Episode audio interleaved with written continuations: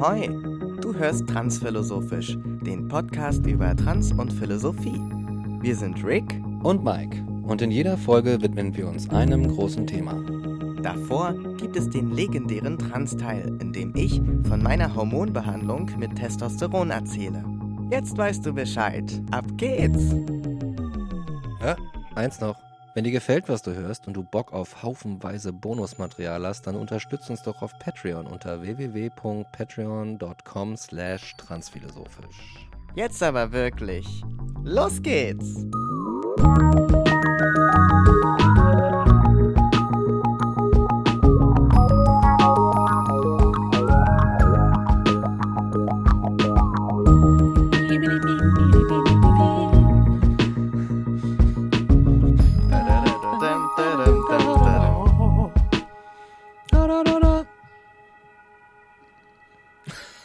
Aufs Stichwort kommt die Sirene durch den Wedding geschossen.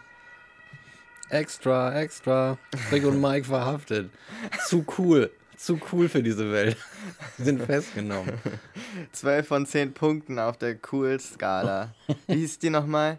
Die mega cool Die mega cool. Ja. 12 von 10 mega cool. Das sind so wie Punkte in Flensburg irgendwie. Wenn du 10 mega cools hast, dann kommst du ins deutsche Gefängnis. Das hält die deutsche Gesellschaft leider nee, nicht aus. Nee, das geht nicht. Das kann man, kann man einfach nicht tolerieren. Zu cool. Zu cool. Ja. Ja. So sieht's aus. Ja, wir berichten heute live aus dem Krankenhaus, ähm, aus dem Gefängnis meine ich natürlich. Genau. Ja. Ich weiß nicht, wie ich auf Krankenhaus gekommen bin gerade, aber das macht ja nichts. Live aus dem Gefängnis. Ja. Eure Lieblingsinsassen Mike und Rick. Und heute reden wir über ein sehr allgemeines Thema, würde ich sagen. Ja. Über Labels. Label. Also allgemein im Sinne von in Bezug auf Queerness. Da kann man jetzt in viele Richtungen gehen. Ah, aber das ist doch cool für uns. Das ist cool für uns, ja. Ja, also, davor gibt es wie immer den legendären Trans-Teil und ich merke, wie der Kaffee jetzt in mich reinschießt. Das ist sehr gut, sehr gut. Und äh, was gibt's zu erzählen? Ich war jetzt in Mannheim, beziehungsweise Schwetzingen, und habe da einem Theaterstück beigewohnt, dem eine uns sehr liebe Drag Queen, sehr am Herzen liegende Drag Queen beigewohnt hat, im Sinne von, sie hat einen Teil des Theaterstücks ausgemacht. Und da ging es darum, dass eine ähm, Person, ein Ehemann, sich eines Tages seiner Ehefrau offenbart als trans. Ach so. Und dann eine, ja, wie soll man das nennen, eine, eine ähm, Journey macht durch die Beginn, den Beginn einer Transition, was ja bedeutet, dass du erstmal mit den ganzen Angehörigen, mit Verwandten zu kämpfen hast, mit den Leuten auf dem Dorf, mit dem Verein, mit dem Chor und so weiter. Mhm. Und ähm, genau, die Auflösung ist dann letztlich, also ich halte es für sehr unwahrscheinlich, dass die meisten Leute hier ins kommunale Ta Theater von Schwetzingen kommen. Deswegen, falls ihr da hingehen wollt und falls ihr dazu in der Lage seid, dahin zu gehen, dann gibt jetzt kurz ein paar Minuten, weil dann kommt jetzt ein Spoiler, aber für alle anderen ist es, glaube ich, egal. Das endet dann letztlich so, dass es eigentlich von dem Vater eine Hommage ist an den Sohn, der sich von der Familie abgewandt hat, weil er für seine, seine Vorliebe, sich Frauenkleider anzuziehen, äh, immer gemobbt wurde und aus dem Dorf rausgedisst wurde und so weiter. Hm. Und der Vater dann irgendwann an den Punkt kommt, dass er sagt, okay, ich äh, versuche jetzt selber mal, wie das ist, wenn ich mir Frauenkleider anziehe und einfach behaupte, ich bin eine Frau. Was passiert dann? Wie reagieren die Leute? Und sozusagen da immer mit äh, sehr viel Stärke drauf zu reagieren und sehr viel äh, Cleverness auch. Also sehr, sehr gewitzt, dieser Mensch. Und ist aber letztlich, es ist tatsächlich keine Transfrau, sondern dann wirklich ein Mann, der sich verkleidet hat, um allen mal zu zeigen, wie schlecht sie damit umgehen und so eine Art Sozialexperiment. Aha. Und da kommen wir auch schon zu dem Punkt, ähm, um den es mir dabei geht. Das ist so ein klassischer Twist. Klassisch im Sinne von, der wurde schon oft gemacht. Dieses, haha, es war doch nur ein Spaß oder haha, es hat doch nur eine moralische Komponente gehabt, warum ich jetzt mal euch gespiegelt habe. Das ist so ein bisschen wie, ähm, hier, wie heißt denn der, der Journalist? War das Wallraff oder so, der sich schwarz angemalt hat und dann als Schwarzer in der S-Bahn gefahren ist, um dann zu berichten, wie schlimm der Rassismus war, der ihm da entgegenschlug. Echt? Investigativjournalist. Ja, ich muss das nochmal nachgucken. Mhm.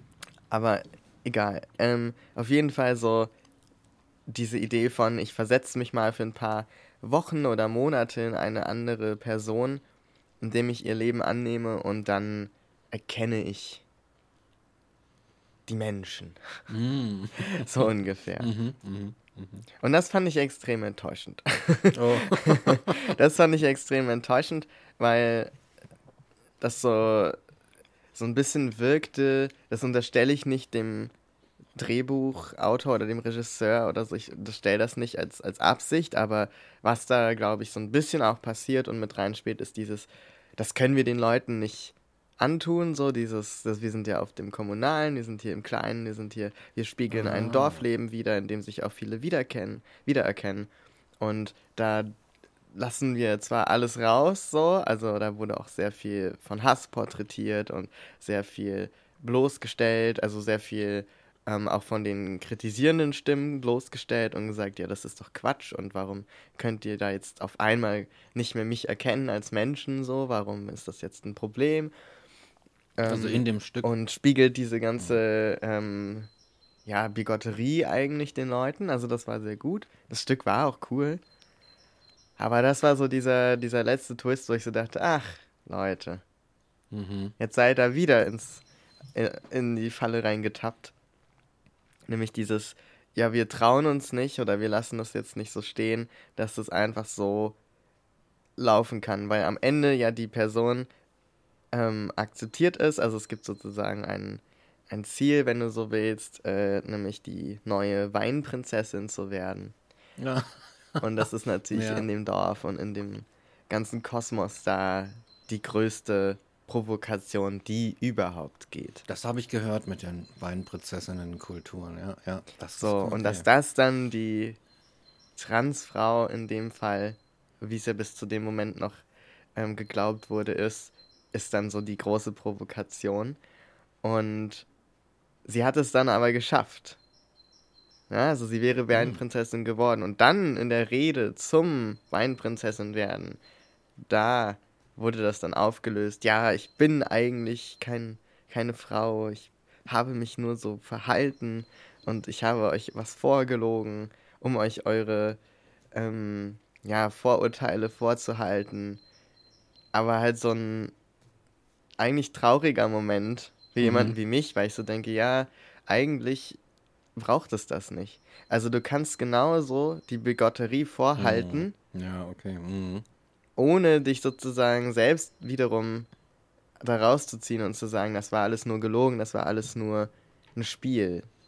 Weil das so ein bisschen die Freikarte ist für, ja, war ja alles nicht so ernst. Mhm. Insofern brauchen wir uns da jetzt auch nicht mehr drum kümmern, dass wir alle problematische Ansichten, Vorurteile und ähm, Dynamiken mitgemacht haben, weißt du so, und, und gehabt haben.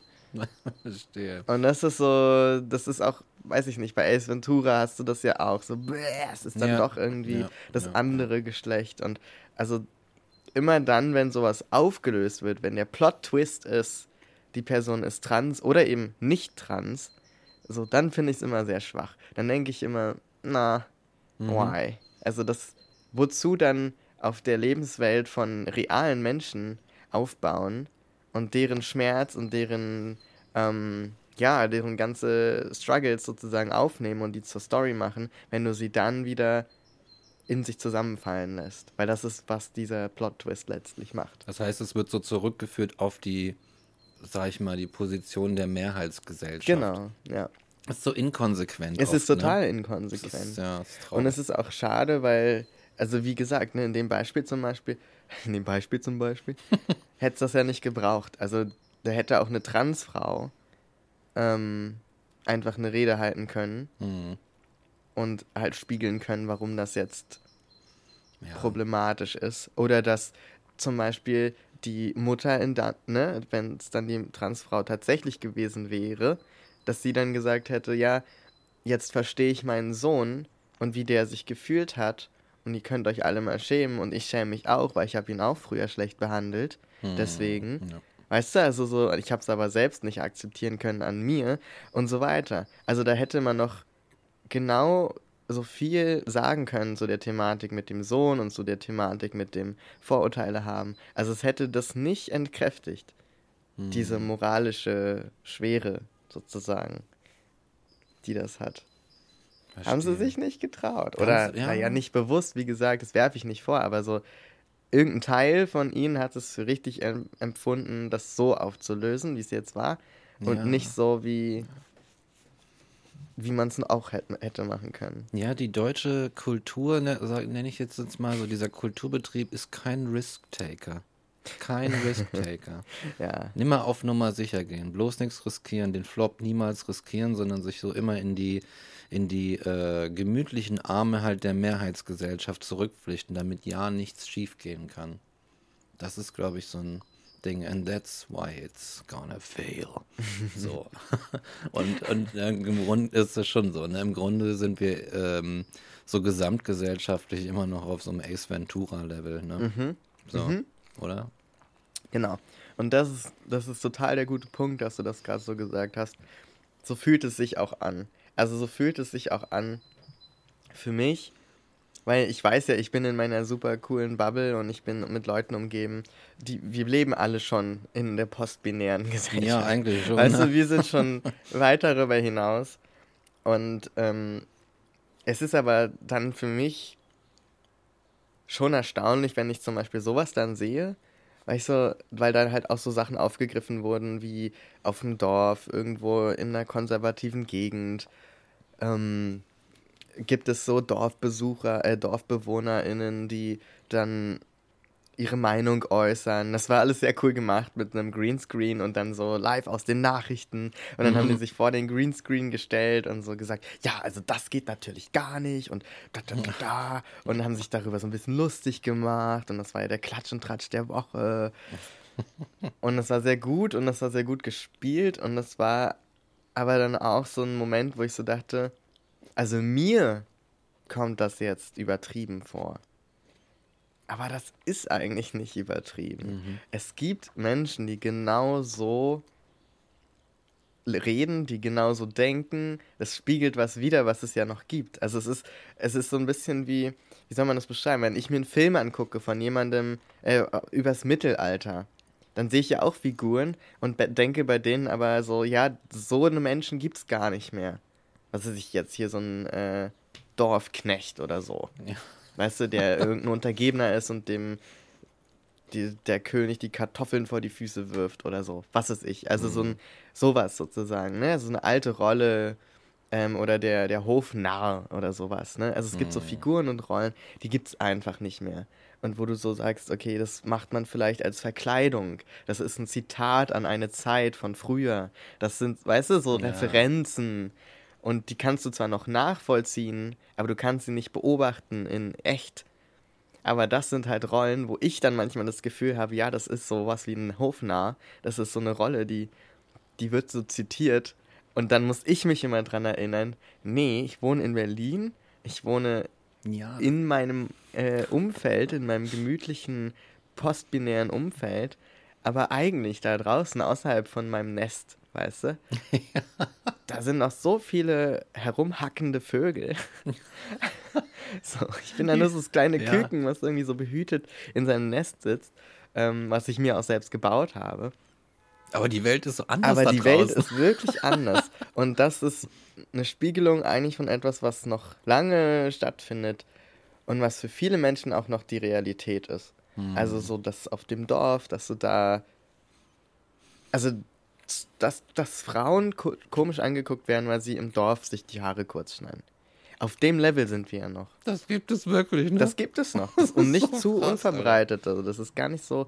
Ja. Und das, das war dann doch nochmal so ein, so, ein, wo ich so, so ein Moment, wo ich so dachte, okay. Ja, Mhm, stimmt. Scheiße. So ein, so ein, so ein so. Reminder auch. Ne? Ja, voll der ja. Reminder. Also für dich dann in der Sekunde. Genau. Ne? ja. Im Moment, ja. Ja, vielleicht an dieser Stelle kann, möchte ich auch mal so einen kleinen Rüffel in die äh, äh, Richtung dieser entsprechenden Kunstschaffenden so zu, zum Beispiel richten. Das, was nämlich mich, mich an dieser Sache ist auch stört, ist dieses auf Nummer sicher gehen hat immer sowas von, hey, ich bin die Kunst und ich möchte dir gefallen und deswegen ähm, betöre ich dich, betöre ich dich so ein bisschen. Ich gehe, also weißt du, ich mm. umschmeichle dich so ein bisschen, damit du mich weiter, damit du mir Aufmerksamkeit gibst und mir einen Wert zusprichst und mir natürlich auch Geld bezahlst und so weiter. Ne? Aber also ich persönlich jetzt, und das ist der Rüffel, finde das kann das nicht, kann das nicht wertschätzen, sondern was ich mir wünsche von der Kunst, ist, dass sie meine Welt zerstört. Weißt du? Ich möchte bitte, dass ihr meine Welt zerstört. Ich möchte, dass ihr mein Bild von der Welt zerstört und mir zeigt, hey, das ist nicht ganz richtig, was du da tust, damit ich mich neu ausrichten, damit ich daran wachsen kann. Und das tut diese, diese Kunst, von der du gerade ne, erzählt hast, das tut die einfach nicht, weil sie viel zu viel Angst da vor diesem, was ist denn das, bitteschön, hat, das dann oft auch kommt, weil es einfach viele Leute gibt, die nicht möchten, dass ihre Welt zerstört wird, sondern die möchten, dass in, im Dörflein jedes Stein da bleibt, wo er ist. Aber ich frage, das ist so, wie viele Leute es gibt, muss da noch mehr geben, die sagen so, ja, bitte kannst du das alles kaputt machen, damit ich es nochmal neu aufbauen kann. Aber an, ich glaube, beziehungsweise ich glaube, dass, dass das der Grund ist, warum wir über dieses Ace Ventura-Level nicht hinauskommen, weil mhm. sich das niemand traut, was kaputt zu machen. Ja. Und das ist schade. So. Ja. Ja, das ist ein guter Gedanke. Ich, ich habe da auch viel drüber nachgedacht. Ähm, es klingt sehr, also ich glaube, so wie du es formuliert hast, klingt es sehr destruktiv. Ja. Und ich glaube, das muss sie nicht sein. Ähm, also, was weiß ich, ich kann ja auch eine total schöne Rom-Com äh, produzieren und einfach nur die gucken, wenn ich eine gute Zeit haben will und irgendwie die so nebenbei laufen lasse oder irgendeine Serie, die ich mir anschaue. Also, ich glaube, diesen Anspruch nur ausschließlich an die Kunst, das ist mir, glaube ich, ein bisschen too much. Ja, das stimmt. Aber es wäre schon. Es gibt viele Momente, in denen sowas versucht wird. Also, wo so getan wird, als ob du gerade dabei wärst, neue ah. Sachen aufzubauen, neue sogenannte Denkanstöße zu geben. Und wenn die Kunst dann aber daran scheitert, genau das zu tun, dann okay. ist sie nicht weit genug gegangen. Okay, das meine ich. Wenn du es ja. dir auf die Fahne schreibst, ich mache jetzt hier das weltbewegende, ähm, neue, progressive ja. Theater in dem Fall so. Aber, also wie gesagt, das ist ein kommunales kleines Theater und das Stück war super cool. Es hat auch richtig Spaß gemacht und ganz viel haben sie auch richtig gut gemacht. Also gerade das Porträtieren der ganzen Vorbehalte der Leute war sehr schlau beobachtet und war so, ähm, hat den, hat nicht viel, äh, viel Speck dran gelassen an den Leuten, dass man so dachte, na ja, aber deren, deren, äh, deren Vorbehalte sind ja auch berechtigt und so und das so. Das war schon okay, das war alles schon ganz cool. Es war eigentlich nur diese Auflösung am Ende, wo ich so dachte, ja komm, das hättest du einfach nicht. Ich mm, glaube, deswegen mm. war es besonders enttäuschend. Mm, verstehe. Weil der Rest war so cool. Verstehe. Deswegen, also cooles Stück auf jeden Fall. Nur das Ende war ich so. genau. Und und das, was ich erzählt habe mit diesem, so sind die Leute ja noch und, und die Kunst traut sich auch oft vieles nicht, so das beziehe ich auch noch auf ganz andere Sachen. Ne? Also da gibt es mhm. viel schlimmere. Und das ist dann, das ist dann so, wenn du in Serien siehst, dass da so für die Diversity ein schwuler bester Freund eingebaut wird. Sowas, so weißt du? So ein Classic aus den 90ern irgendwie. Ne? Ja, genau. Ja, ja. So, der sich mit der Mode auskennt ja. und der immer zum Tuscheln dabei ist genau. und sowas. Wo du dir dann immer denkst, wow, das ist ähm, noch weit entfernt von allem, ich erinnere. Ich erinnere mich auch noch an so eine Zeit, als ich noch feste Freundinnen hatte und als es die wollten das dann auch immer ja, haben, Ja, das war so ein wie so ein Accessoire. So, ja, genau. So ein Accessoire. Oh, look what I got. Mhm. Weißt du, so ungefähr. Und das fand ich immer so ein bisschen. Hm, Alter, äh, ich weiß nicht. Na ja, gut, hat auch nicht gehalten. Letztendlich, ne? Aber es ist also, wow. Ja, erst Ventura-Style. Genau. Und ich glaube, ich glaube, das ist so ein bisschen ähm, das, wo wir noch lange brauchen werden, dass queere Menschen nach wie vor, glaube ich, oft das Gefühl haben, oder andersrum, dass sie oft aushalten müssen, dass viele Dinge gut gemeint sind und das manchmal das Einzige ist, was man erstmal bekommt. Ah, so, verstehe, du musst ja. eine ganze Zeit lang damit leben, dass Dinge gut gemeint sind und immer wieder den Leuten Geduld entgegenbringen und immer wieder, weil sonst stehst du ohne jemanden da am Ende. Das ist meine Erfahrung zumindest. Also, wenn ich wirklich jedem so ganz, ganz korrekt vorhalten würde, was sie alles Falsches gesagt hätten oder wo sie was misgendert hätten oder wo sie was nicht verstanden haben oder eine Frage gestellt haben, die eigentlich unangebracht ist oder irgendwas so. Was ja eh schon eine Frage ist, was ist unangebracht und was nicht, ist für jede Person auch nochmal un unterschiedlich und so. Mhm. Aber selbst, ne, so, wenn man jetzt von einem, so, so einem allgemeinen Selbstverständnis ausgeht, was, glaube ich, viele queere Menschen innerhalb ihrer eigenen Zirkel vielleicht haben, weil einfach alle so relativ ähnliche Referenzpunkte haben und relativ ähnlich auf einen Stand kommen können, wenn sie sich informieren, dann, ähm, dann stünde ich wahrscheinlich fast ohne Leute da, die mich noch begleiten. So. Mhm. Und das meine ich gar nicht mal im Sinne von, alle Leute um mich rum muss ich die ganze Zeit aushalten und die sind schlimm oder so und machen die ganze Zeit Dinge falsch. Es ist einfach nur, ich möchte eigentlich das Gegenteil sagen. Ich finde es eigentlich überhaupt nicht zielführend und absolut unmenschlich sich selbst und anderen gegenüber, wenn, wenn das immer der Stand, also wenn das immer die Erwartung ist. Weil ich mache auch nicht alles richtig, wenn ich über, was weiß ich, ich habe mal äh, zum Beispiel deine Mutterwitz gemacht bei jemandem, ja. wobei ich die ich mache die super selten, aber manchmal habe ich so diesen Impuls, da kommt irgendwie so ein jugendlicher Trieb in mir durch und dann ist es so zurück in der 10. Klasse und dann so, ja, deine Mutter. Oder? Und dann hat die Person geantwortet, ja, meine Mutter ist tot. Oh. Und ich dachte so, scheiße, Mann. Oh, oh Gott, weißt du? Und so, das, das, passiert mir ja auch, das passiert anderen ja. auch, dass sie mal einen Witz machen irgendwie, ähm, wo ich so denke, ja, eigentlich nicht cool. und dann Shit, spiegelt ja. man das kurz und dann ist es okay, weißt du, dann geht das klar. Ich glaube, das ist einfach menschlich.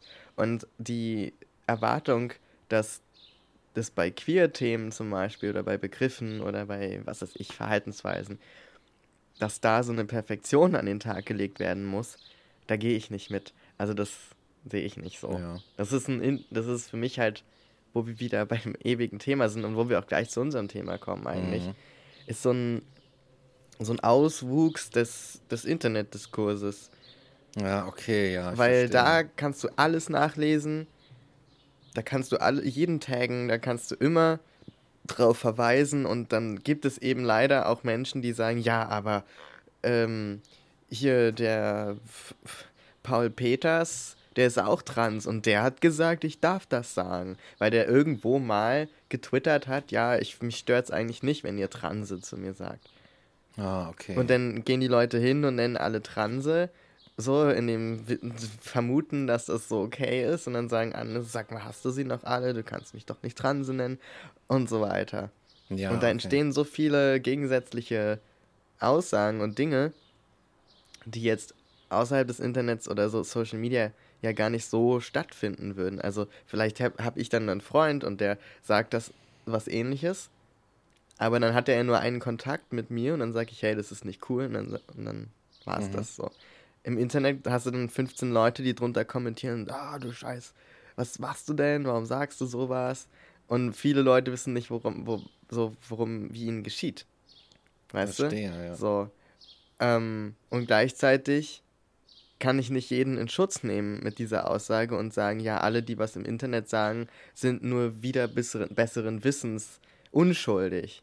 Weißt du? Weil es ja. gibt auch viele, die bewusst verletzende Sachen sagen. Es gibt genug Leute, die einfach ignorant sind und sich nicht, ähm, nicht dazu lernen wollen. Also die einfach sagen, ja, ich sag das, wie ich will und es ist mir egal, ob dich das verletzt. Das gibt es ja auch zuhauf. So, und, ja, und irgendwo dazwischen liegt die Menschlichkeit, in der man Menschen zwar verzeihen kann und so sagen kann, es gibt verschiedene Ansichtsweisen, es gibt verschiedene ähm, Begrifflichkeiten, es gibt verschiedene Bildungslevel auch, die ja. wir alle berücksichtigen müssen in unserer Kommunikation. Und es gibt die Selbstverantwortung und den Respekt. Und Respekt, es gibt Alter, ja. ne, und das Aufeinander zukommen wollen und sowas. Also es ist wirklich schwierig. Ja, es ist schwierig und ich äh, würde das tatsächlich auch mal aus meiner ähm, Hetero-Cis-Warte äh, äh, aus nochmal kommentieren. Mhm. Man braucht mehr cis, het, männliche hetero-cis-Kommentare. Ja. So, na, ja, aber weißt du, tatsächlich muss ich, muss ich sagen, dass mich diese, dass mich gerade dieser Internetdiskurs lange sehr sehr ähm, verunsichert hat. Ja. Hat mich sehr verunsichert und dann äh, dazu geführt, dass ich sage, äh, ich halte mich lieber zurück vor dem Thema. Ich halte mich zurück vor dem Thema. Ich halte mich auch zurück vor bestimmten Personengruppen und bin dann so ein bisschen auf Distanz, damit ich nichts falsch mache, weil ich nicht aus, also aus dem Wust an Informationen überhaupt gar nicht ohne Widersprüche rauslesen kann, was jetzt ein Affront ist und was nicht. Und weil ich tatsächlich niemanden verletzen will, ja. nehme ich mich lieber zurück weißt du? Und ähm, also letztendlich ist die Lösung halt, finde ich, also war für mich die Lösung auch zu sagen, ich schiebe das so ein bisschen beiseite und gucke generell bei Menschen einfach nur in dem, im Individuellen. Also ich setze mich mit Menschen individuell auseinander und mache das dann einfach so kleinteilig in jeder einzelnen Beziehung die ich in der Welt zum Menschen habe, mache ich das irgendwie da aus und versuche das da irgendwie auszutarieren. Aber der Internetdiskurs war so, mh, hm, sorry, das, das hält mich eher noch davon ab, in Kontakt zu treten. Mit, mit, sondern es, es, zieht eher noch eine Grenze wegen dieser Brachialität, mit der er daherkommt, gerade auf Twitter oder so, ne? Wo dann so richtig, wo, wo du gar nicht mehr wissen, manchmal konnte ich gar nicht sehen, was ist jetzt, wo ist der Hass und von wem kommt er und an wen ist er eigentlich gerichtet? Das ist so voll das Durcheinander. weißt du, und dann halte ich mich lieber fern von diesem, von diesem Moshpit. So. Moshpit, das ist das richtige das ist Wort. So ein dafür. Moshpit, oder? Das ist wirklich ein Moshpit. So. Und du guckst so rein und da bewegt sich die ganze Zeit so eine Suppe aus Menschen ja, und du denkst so, oh Gott, da gehe ich jetzt aber nicht rein. ja, wie so, wie so ein Cartoon-Prügelei, ja, genau. wo nur so eine Wolke ist, wo so Arme rauskommen und mhm. so, ne? Und Sternchen und, und ja. Ja. Siehst du, und das ist halt genau das, also das beobachte ich auch.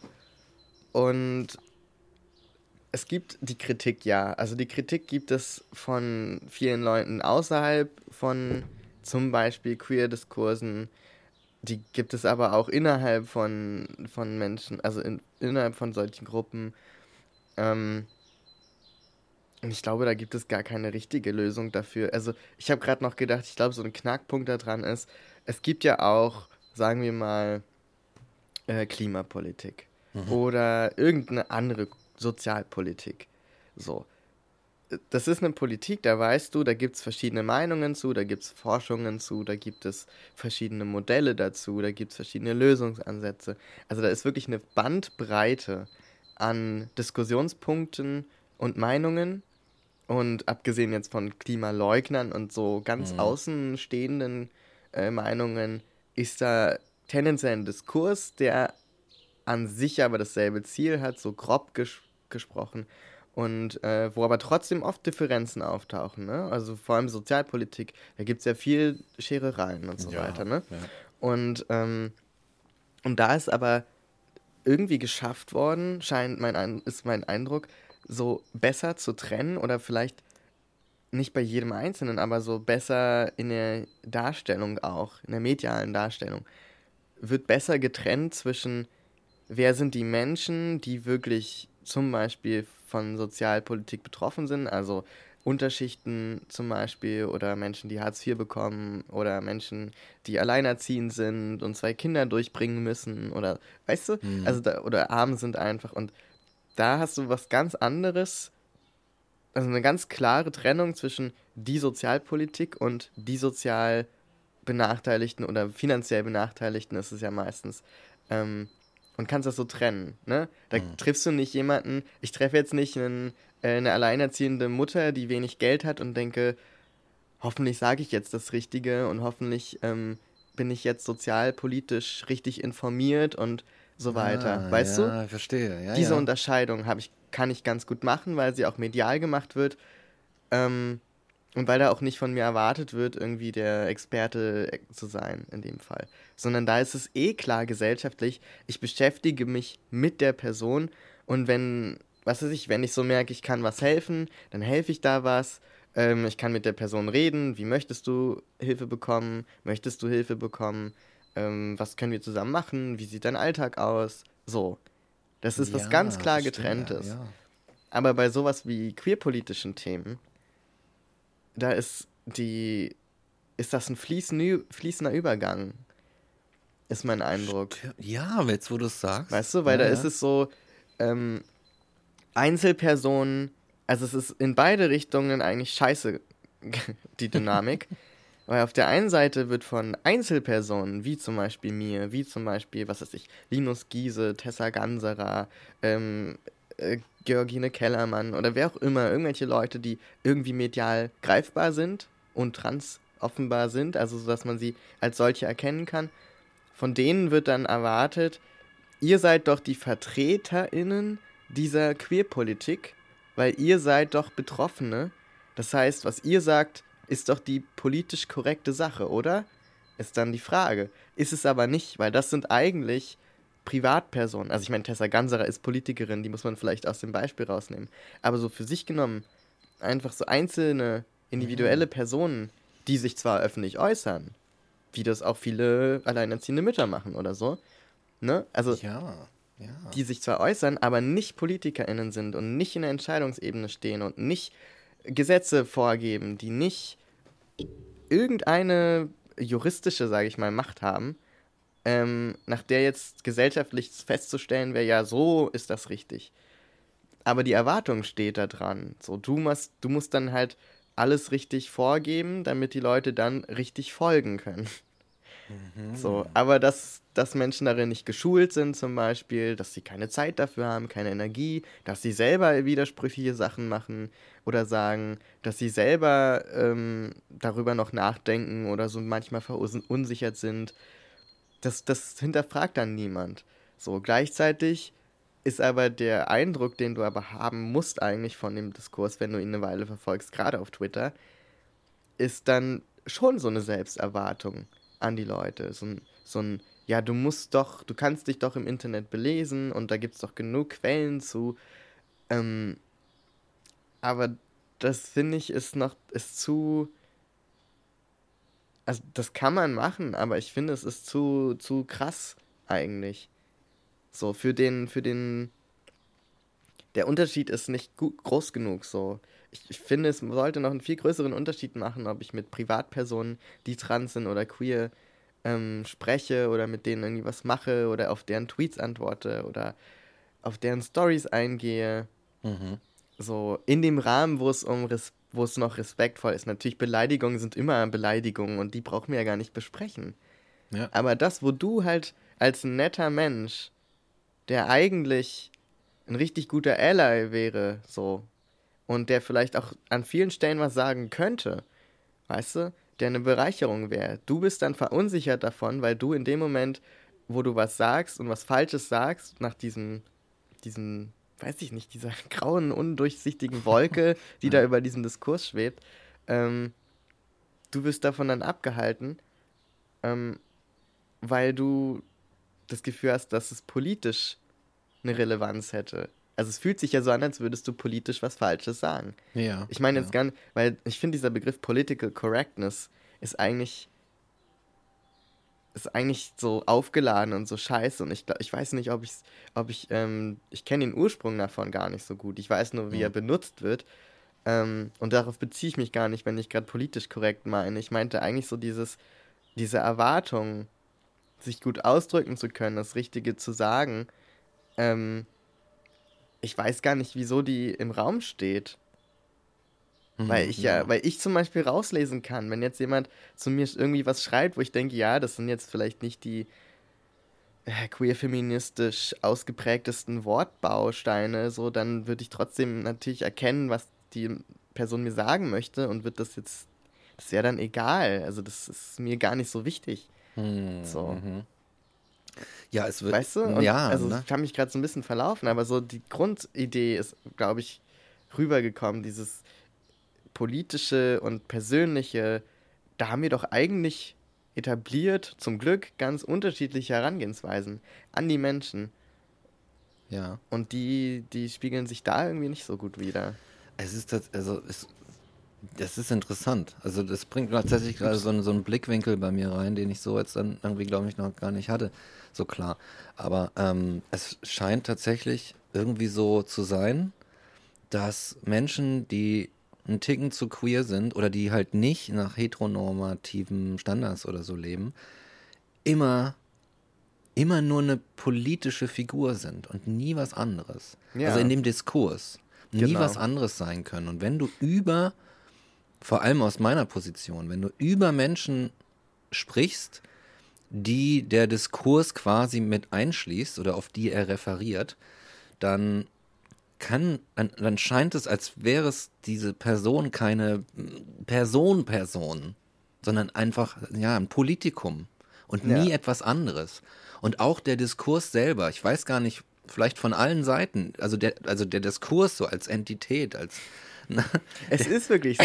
Also das ist, glaube ich, so, das ist mir super wichtig. Ne? Es gibt super viele Leute, die so sagen, ja, diese Trans-Seite, diese Queers, die können sich überhaupt nicht einigen und das ist so verunsichernd und weißt du, die das ja. der Gruppe dann zum Vorwurf machen. Aber das ist so ein, ich finde das auch scheiße. So. Ja. Ich glaube, es gibt wenige Menschen, die das richtig gut finden. Ich glaube, das ist, das ist wirklich so der Diskurs als Entität. Da hat irgendwas ja. ist da passiert. Ja, dass das ja, Ding, ja. das ist irgendwie so ein, so ein kleines, so ein Körnchen, das ist oben mal vom Berg runtergerollt und jetzt ist da so ein riesen Schneeball draus geworden und mhm. alle rennen davon, weißt du? So, selbst die Person, die oben mal stand und so dachte, ach, guck mal, ich baue einen Schneemann. Also da ist wirklich so, alle rennen und alle sind so, oh shit, oh shit, der Diskurs kommt. der Diskurs kommt vom Baum. Rennt, kommt so rennt vom, um euer Berg Leben. runter. rennt um euer Leben. Es ist wirklich so. Ja, weil das Ding ist, ich halte mich ja auch raus aus dem Diskurs. Bis ja. auf ganz seltene Ausrutscher, würde ich fast sagen. Ja. So, weil ich ja. selber schon so, ich denke mir, also ich habe keine, ich bin mir schon sehr sicher, ich weiß schon, was ich tue und ähm, ich habe, aber meine Sicherheit kommt daraus, dass ich immer mich als ähm, Totschlagargument benutzen kann und sagen kann, also ich bin ja selber trans. Also, stimmt, ja, wenn ich das nicht hätte, dann für wahrscheinlich auch nicht. Ja. So, das, ist, das ist die Sicherheit, die ich da habe in dem Diskurs. Aber eigentlich ist der Diskurs in sich verunsichernd. Und ja, ja. also er bringt uns zwar irgendwie immer ein Stückchen weiter bis zu einem gewissen Punkt. Ähm, es bewegen sich ja Dinge, aber ich weiß nicht, ob das so ein. Es fühlt sich immer an wie zehn Schritte nach vorne und neun zurück. Und ja, vielleicht muss man wirklich halt aufpassen, dass man nicht äh, halt in so einen ich nenne das jetzt mal, so ein, so ein Alice Schwarzer Backlash kommt. Wo, ja, sorry, weißt du, aber dieses so, okay, ich habe mal was Progressives gemacht mm. und habe dann aber nicht damit weitergemacht, sondern mich irgendwo festgekrallt und gesettelt und ähm, aus der Progressivität wurde das Gegenteil. Ja. Und ich glaube, uns auch äh, Diskurse sind, sind sowas wie Werkzeuge. Diskurse sind Werkzeuge, mit denen kannst du ein paar bestimmte machen, äh, Sachen machen für eine gewisse Zeit und dann dann hören sie vielleicht, äh, hört es irgendwann auf, dass sie, dass sie vielleicht sinnvoll sind. Mit dem, was sie, beziehungsweise aufgrund dessen, was sie geschaffen haben, was man damit gebaut hat. Man braucht, man muss das, das Werkzeug erneuern und ausbessern. Aber Diskurse sind mächtig. Sprache ist mächtig und sollte nicht unterschätzt werden. Wir machen da Dinge, die auf uns so eine Rückwirkung haben. Ja, wir sprechen miteinander, wir sprechen in die Welt rein. Das, so wie es in den Wald hineinruft, so schallt es hinaus. Und irgendwann kommt das auf uns zurück. Ja. Und mit diesem Signal müssen wir wieder umgehen und auch irgendwie vielleicht das Werkzeug anpassen, um einfach in, einen Frucht, in einem fruchtbaren Austausch zu bleiben und uns nicht an irgendwelchen äh, Endlosschleifen zu verlaufen. Ja, so. und also was, wie momentan die Situation ist in meinen Augen, ist, da stehen halt so 100 Leute vor dem Wald, schreien alle rein einzelne äh, Begriffe und Positionen und Statements und Sätze und Wünsche und so weiter. Und rauskommt als Echo halt so ein riesiger Klangteppich, der einfach alle wegblastet. Das ist einfach, weil du gehst ja auch unter. Ja, also es ist ja. ja nicht mal so, also vielleicht einige wenige sehr laute und sehr aggressive oder radikale Positionen schaffen es immer da so rausgehört zu werden, wie so ein schriller Ton aus diesem aber aber das ist ja keine wirkliche Abbildung der, der Vielzahl an Positionen und Denkweisen und auch ähm, Charakterzügen. Also du kannst ja ganz unterschiedlich an einen Diskurs rangehen, du kannst ganz unterschiedlich forschen und äh, nachdenken, aber das spiegelt sich darin gar nicht so wider. Also es, zumindest das, was oberflächlich wahrnehmbar ist. Mhm. Ja, es ist eher ein Moshpit. Es ist eher ein Moshpit, ja. genau. Und, und du, hast, du siehst halt nur ab und an mal so ein Ärmchen rausgucken. Ja. Und ich glaube aber, also so das, ja, das sind auch irgendwie, ich glaube, das hat, ist ein Riesenthema und ich glaube, das hat mit, auch mit den Algorithmen beispielsweise zu tun, die wiederum ja, gar ja. nichts mit dem Diskurs zu tun, in sich zu tun haben, also inhaltlich, sondern nur mit der, wie du sagst, die Tools. Mhm. Wir nutzen nun mal ja. für diesen Diskurs nicht irgendeine Diskussionsrunde, wir setzen uns nicht in irgendeine Nationalversammlung, sondern wir sitzen ja. vorm Bildschirm auf Twitter oder in Instagram oder Facebook, Gott bewahre. Und das sind so die Echokammern. Ja. Und ja. ich glaube, diese Tools haben einfach ihre Grenzen erreicht. Diese, ja. Dieser Diskurs ist eigentlich zu groß geworden und zu mächtig und zu wichtig auch für so was Beschränktes, Kleines wie so ein komisches Social Media Blabla, ja. wo sich alle gegenseitig dann nur noch zitieren und anschreien können. Auch für die, ich sag mal, auch für die Interessen in Anführungszeichen der Algorithmen, weil die haben ja, bestimmte Intentionen, die haben bestimmte Interessen. Ja, und wenn, die, es, wenn es Stress gibt, dann läuft das super. Exakt. Dann macht es Ching Ching bei, bei ähm, genau. Zuckerberg. dann macht es Ching Ching. Das ist es nämlich. Und das sind deren Interessen. Und wenn man diese Tools dahin benutzt, die im Grunde andere andere Zwecke haben als das, wofür sie benutzt werden, dann hat das auch Einfluss auf den Diskurs und möglicherweise, ich kann es mir sehr gut vorstellen, dass die Algorithmen dafür mitverantwortlich sind, dass dieser Diskurs zu etwas wird, momentan oder schon geworden ist, über das man in 20 Jahren schmunzelt. Also in das die, die, die, die Leute in 20 Jahren sagen, oh mein Gott.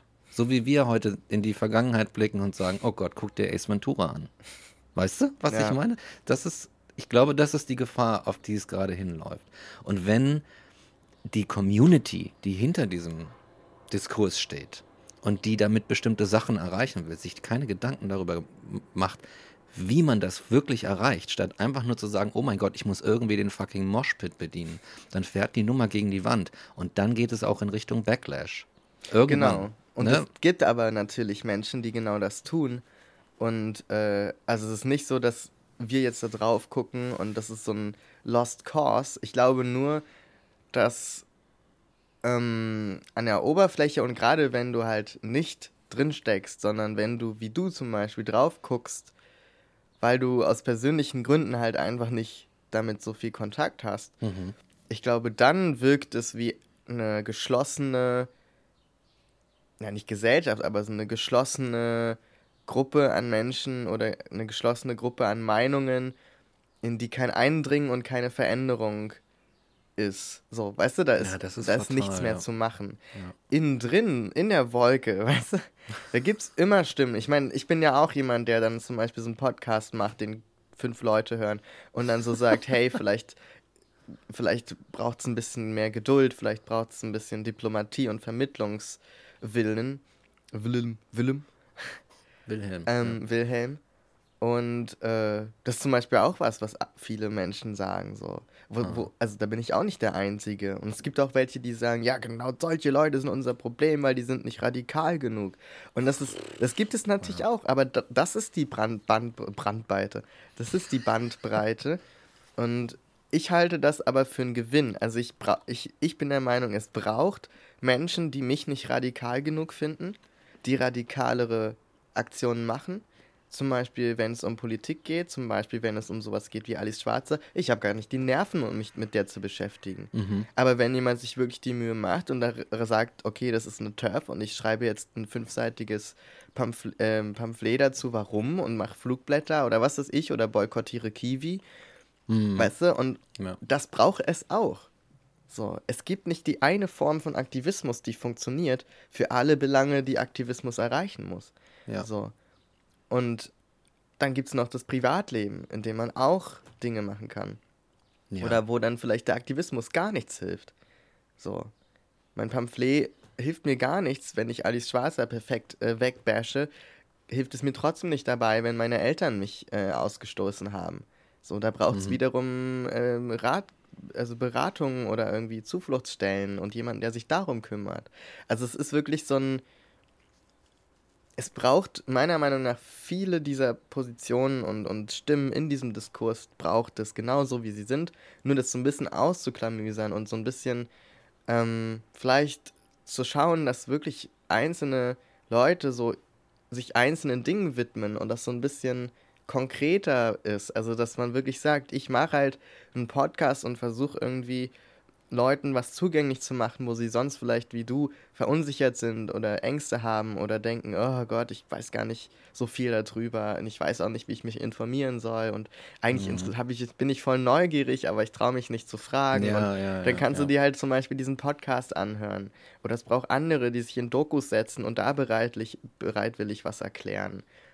So, das braucht's alles. Nur wenn, wenn an einzelne Leute der Anspruch gestellt wird, das alles abzudecken und für alles die richtige Lösung hinzulegen und die wiederum, äh, dieser Anspruch wiederum an ähm, TeilnehmerInnen dieses Diskurses oder Leute, die drauf gucken, gilt, dieses, du musst dir jetzt alles angucken und alles verstehen. Ja. Das ist beides ja, ja. nicht gut. Das halte ich beides für große Probleme aber ja. nicht die einzelnen Leute und nicht die einzelnen Herangehensweisen. Ich, das ist einfach, da, da, da halte ich einfach das für möglich, dass es Charakterunterschiede sind. Ähm, wie, wie eben parallel zur Sozialpolitik oder sowas. Ja. Da gibt es ja auch verschiedene. Aber das funktioniert ein bisschen besser. Und wenn auch nicht optimal. ja, aber es ist, es ist halt wirklich schade, wenn, wenn hinter diesem Diskurs. Ja.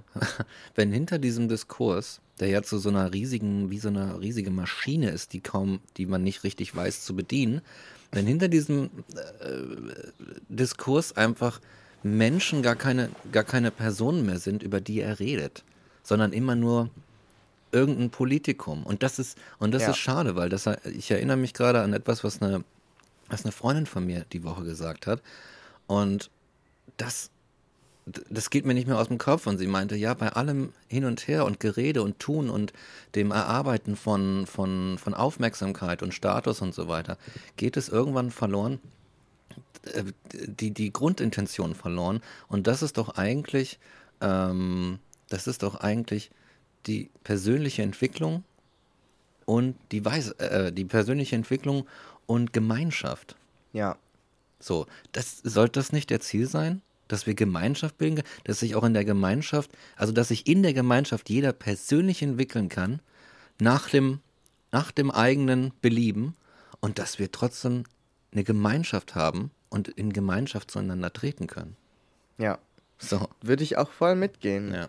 Und, und ich glaube, das ist auch so, das ist das, was mich letztlich immer zu so einem tendenziell eher diplomatischen Weg führt. Also wo ich dann denke, natürlich gibt es Momente, wo ich mir denke, oh, es ist einfach nervig, dass immer noch so viele Leute so falsche Vorstellungen davon haben, was trans ist. Mhm. Oder dass so viele Leute mir als erstes so Fragen stellen wie, ja, bist du denn schon operiert oder wie war denn dein Name früher oder sowas. Oh, ja. So natürlich, das sind alles Dinge, wo ich denke, ja, ihr hättet euch mal auch mal ein bisschen belesen können oder wir könnten auch ein bisschen weiter sein in der Aufklärung und so weiter. Aber dennoch überwiegt der Teil in mir, der dann sagt, hey, weißt du was?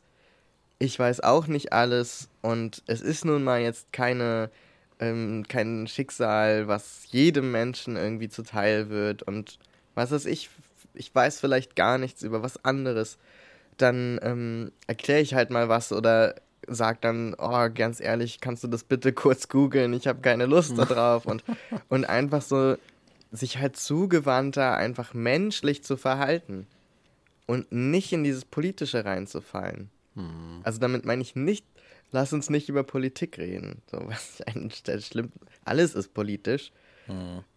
Ich verstehe. Ja. Aber dann halt so sagen, aber wir müssen ja nicht politische Ansprüche aneinander stellen. Ja, nicht den auch nicht, keine, nicht entsprechen. Ja, genau. So, ne? Ja, das heißt, ich kann jemanden was fragen lassen und die Frage auch beantworten und wir machen uns beide keines Verbrechens schuldig.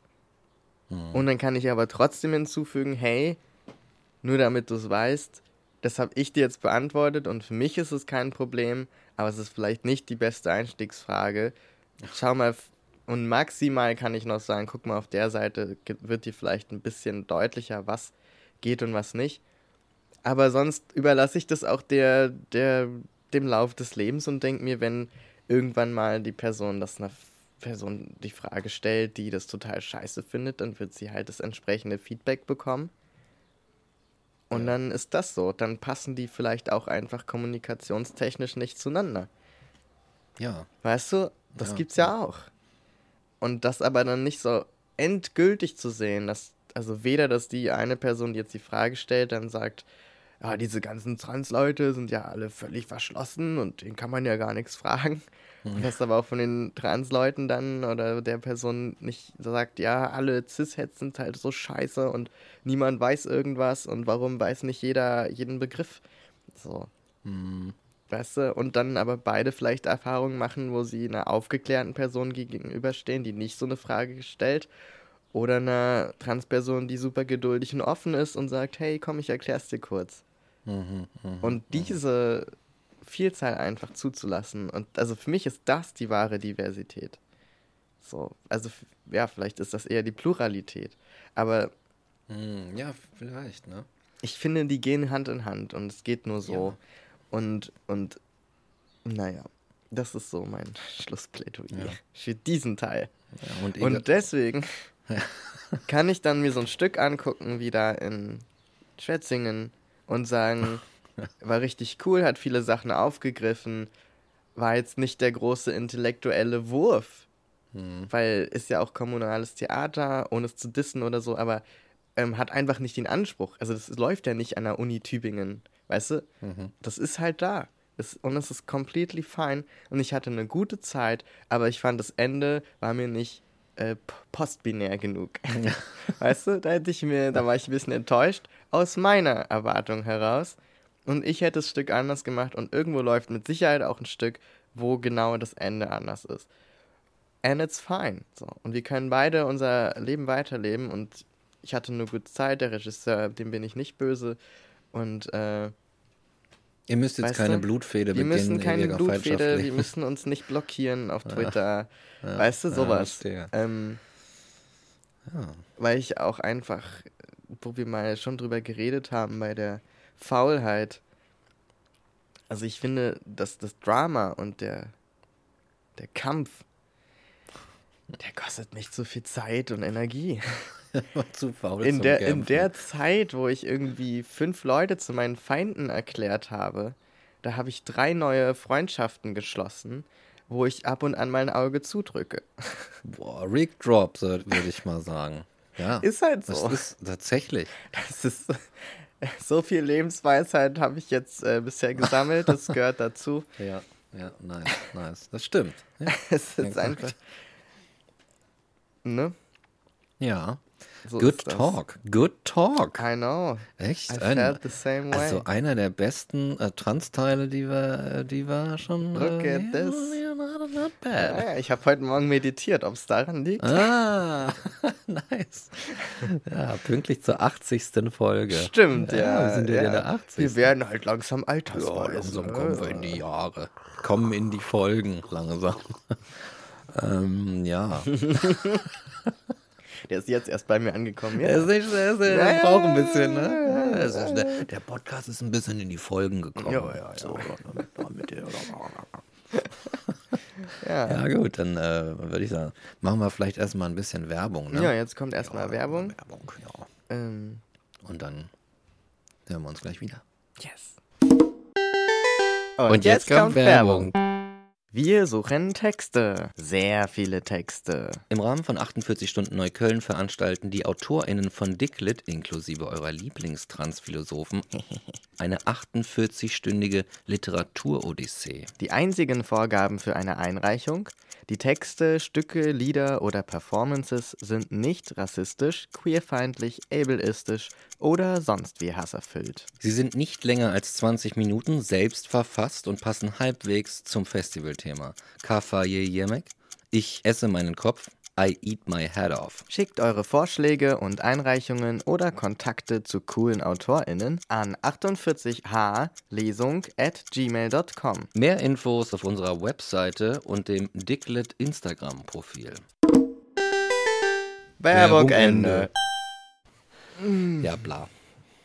Es läuft die schon? Die ja. Oh. Ja, dann willkommen zurück. Willkommen zurück, Irk, Irk, im äh, zweiten Teil, Philosophie-Teil dieses Podcasts. Und in diesem reden wir über Labels. Labels. Yes, genau. Und zwar hatte uns eine Person geschrieben, Levi, ähm, und zwar bezüglich der Frage, wie das denn aussieht mit den Labels. Also speziell aufgehört wurde da bei dem Teil, wo ich mal über Asexualität geredet habe mhm. und über Aromantik haben wir ja auch schon mal mhm. geredet, was dich betrifft. Mhm. Und die Frage ist da, glaube ich, konkret, aber auch allgemein einfach, wo fängt das an und wo hört das auf? Mhm. Also inhaltlich Asexualität oder Aromantik.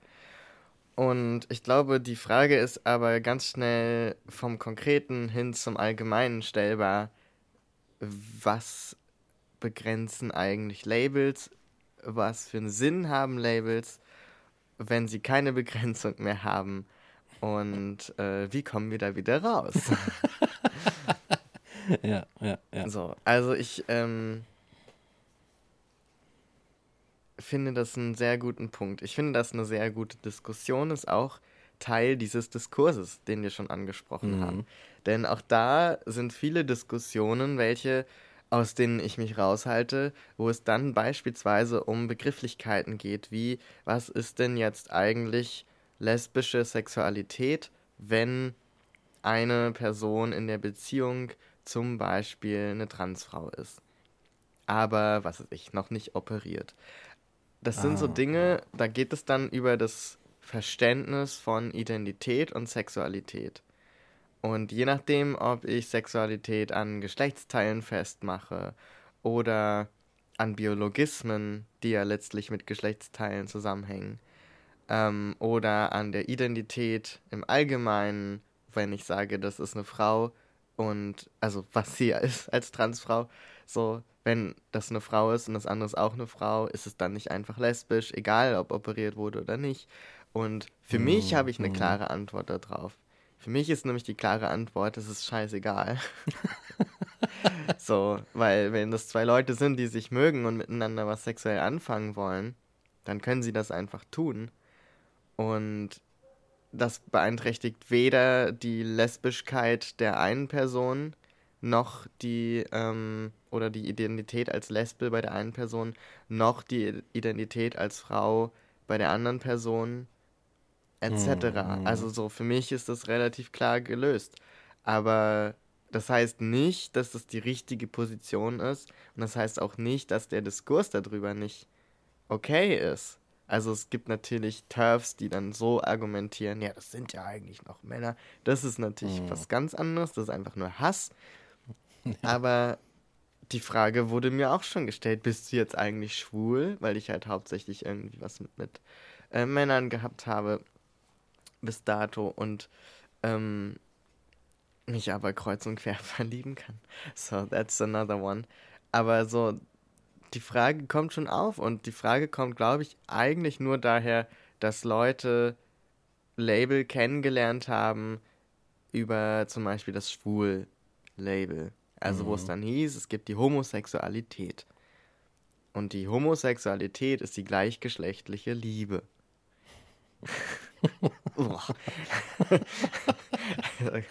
Stellen sich mir die Nackenhaare auf, wenn ich das sage. So.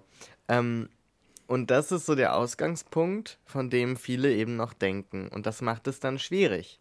Das macht es schwierig, das zu verstehen, wie es jetzt ist, wenn Menschen mit verschiedensten Identitäten und Menschen, die nicht binär sind, die gar nicht mehr Mann oder Frau sind, wie das dann zu bezeichnen ist, so, weil die ganzen Labels oder Bezeichnungen dann ja eigentlich nicht mehr zutreffend sind, nicht mehr präzise genug sind.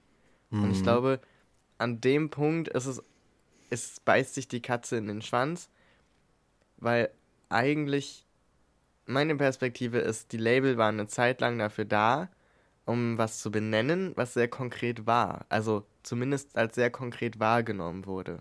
Mhm. Also in einer Zeit, in der die Hauptwahrnehmung war, es gibt Männer und Frauen, und die Hauptwahrnehmung war, es gibt Heterosexualität, also Männer lieben Frauen und umgekehrt und haben auch entsprechend Sex, ist halt sehr klar und konkret zu benennen. Und homosexuell sind Frauen, die Frauen lieben und mit ihnen schlafen miteinander und Männer, die Männer lieben und miteinander schlafen. So. Mhm. Und dann mhm. ist es ja praktisch, wenn du so ein Label hast, weil dann kannst du genauso konkret wie das eine, kannst du genauso konkret das andere benennen.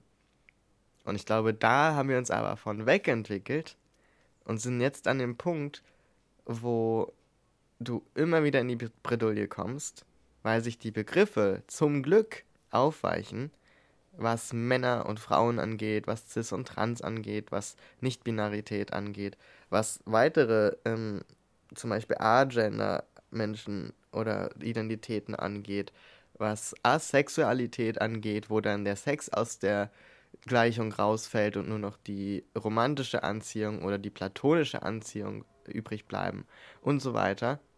Hm. Das heißt, es hat sich immer weiter aufgefächert und immer ver mehr verbreitert hm. und ist dadurch viel schwieriger festzumachen. Gleichzeitig gibt es aber noch den Anspruch, dass Labels nun mal Labels sind, die eigentlich sehr konkret etwas benennen.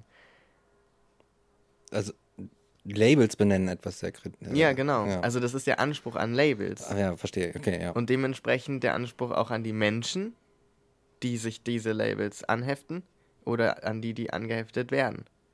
Das zu, dem zu entsprechen. Dem zu mhm. entsprechen mhm. und diesem Label sozusagen. Und das ist halt dieses, es gab irgendwann mal, ähm, ich glaube, das kommt eigentlich aus der Musik, aber ich fand es immer so cool, don't let the label label you. Ähm, ah, ja, weil ja. wenn du irgendwann anfängst, dich einem Label, was du für dich als treffend empfand, empfandest, unterzuordnen, weil Menschen sagen, nee, aber das Label bedeutet das und das und das Label bedeutet das und das.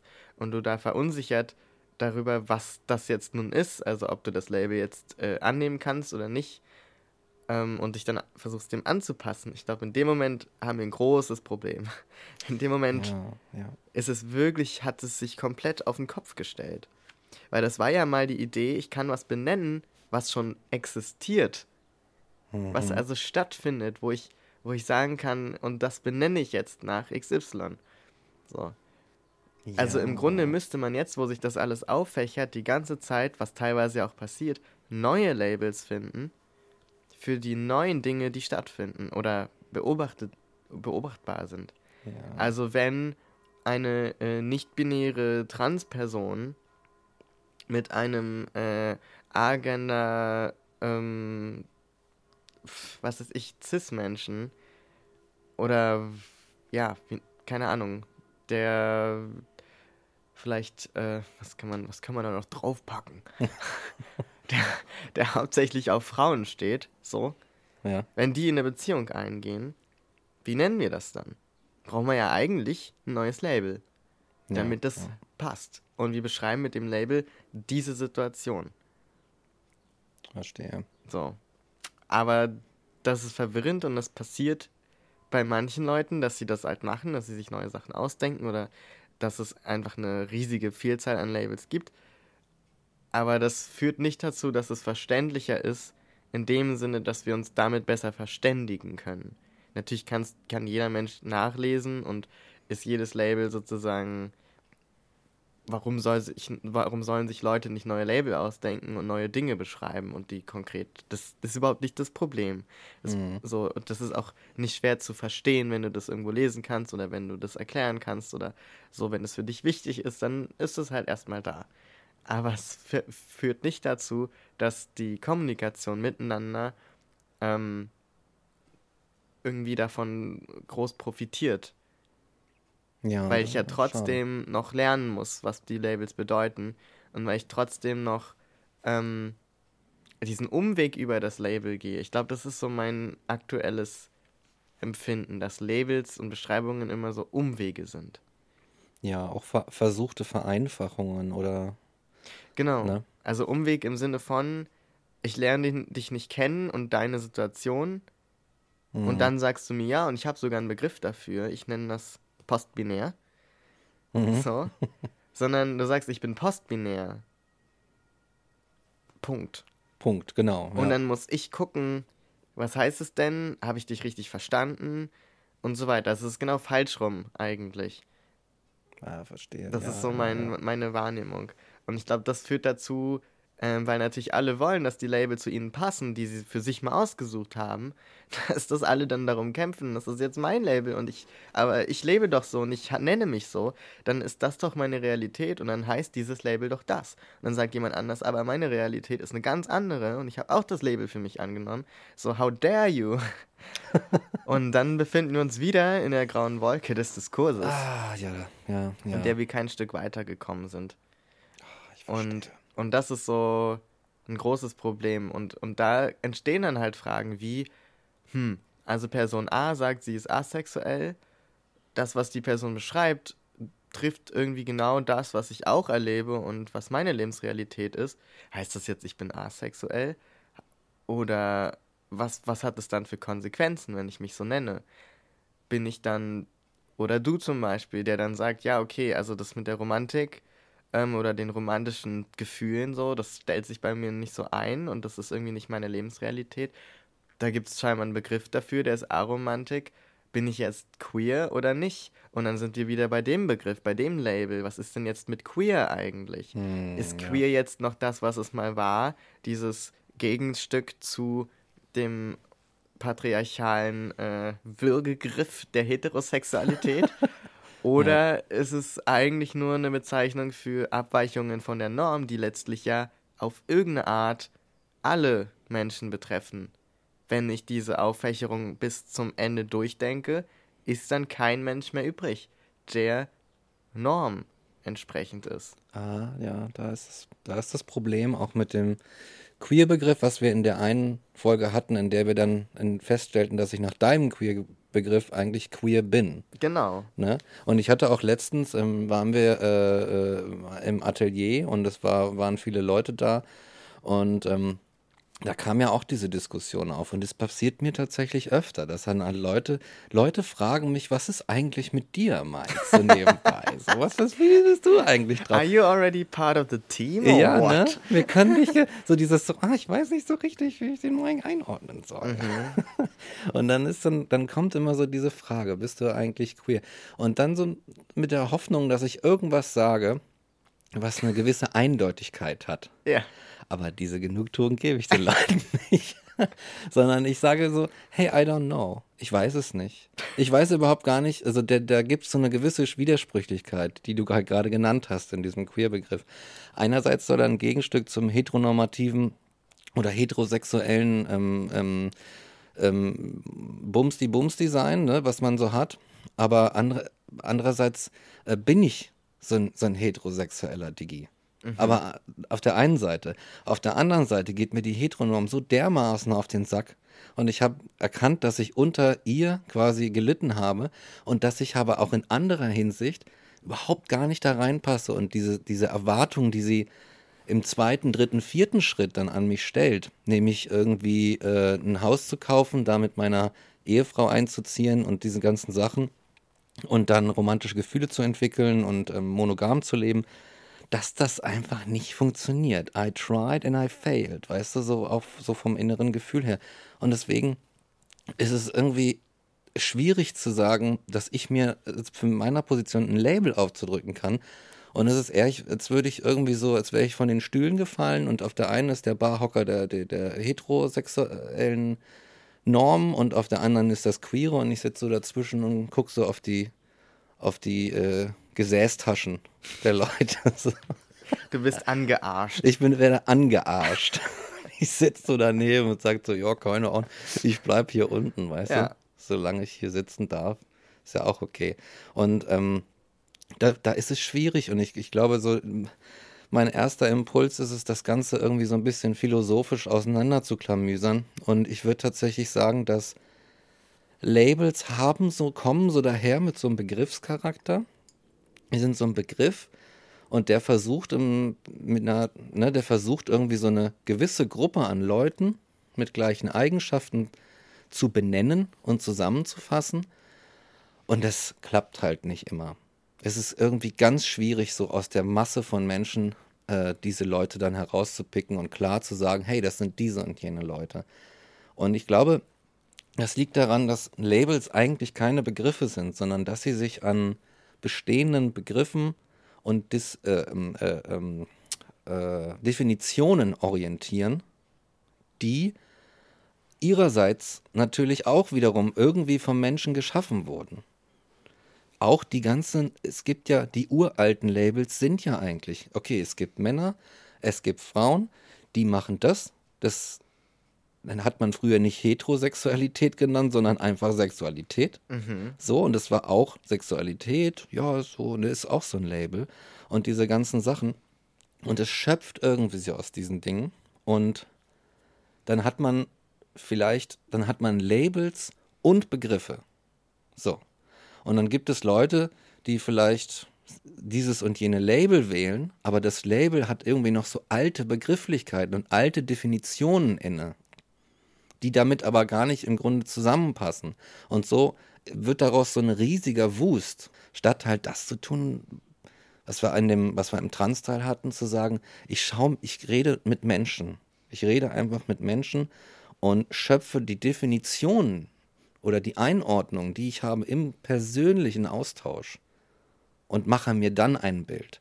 Daraus entsteht dann vielleicht ein sprachliches Gebilde oder so ein zwischenmenschliches Begriffsgebäude, was, was, was irgendwie, finde ich, die Labels übersteigt. Ne? Jetzt habe ich mich hier so in, in, in, in Dings geredet, aber vielleicht mal konkret mit so einem Beispiel. Zum Beispiel, als, als ich klein war, was heißt klein, so jung war. Da bin ich genau in so einer heteronormativen, furchtbaren Schreckenswelt irgendwie aufgewachsen, die völlig normal für mich war. Diese ganzen Sachen waren normal und ich habe das einfach gar nicht groß angezweifelt. Und es war halt so eine heteronormative Welt.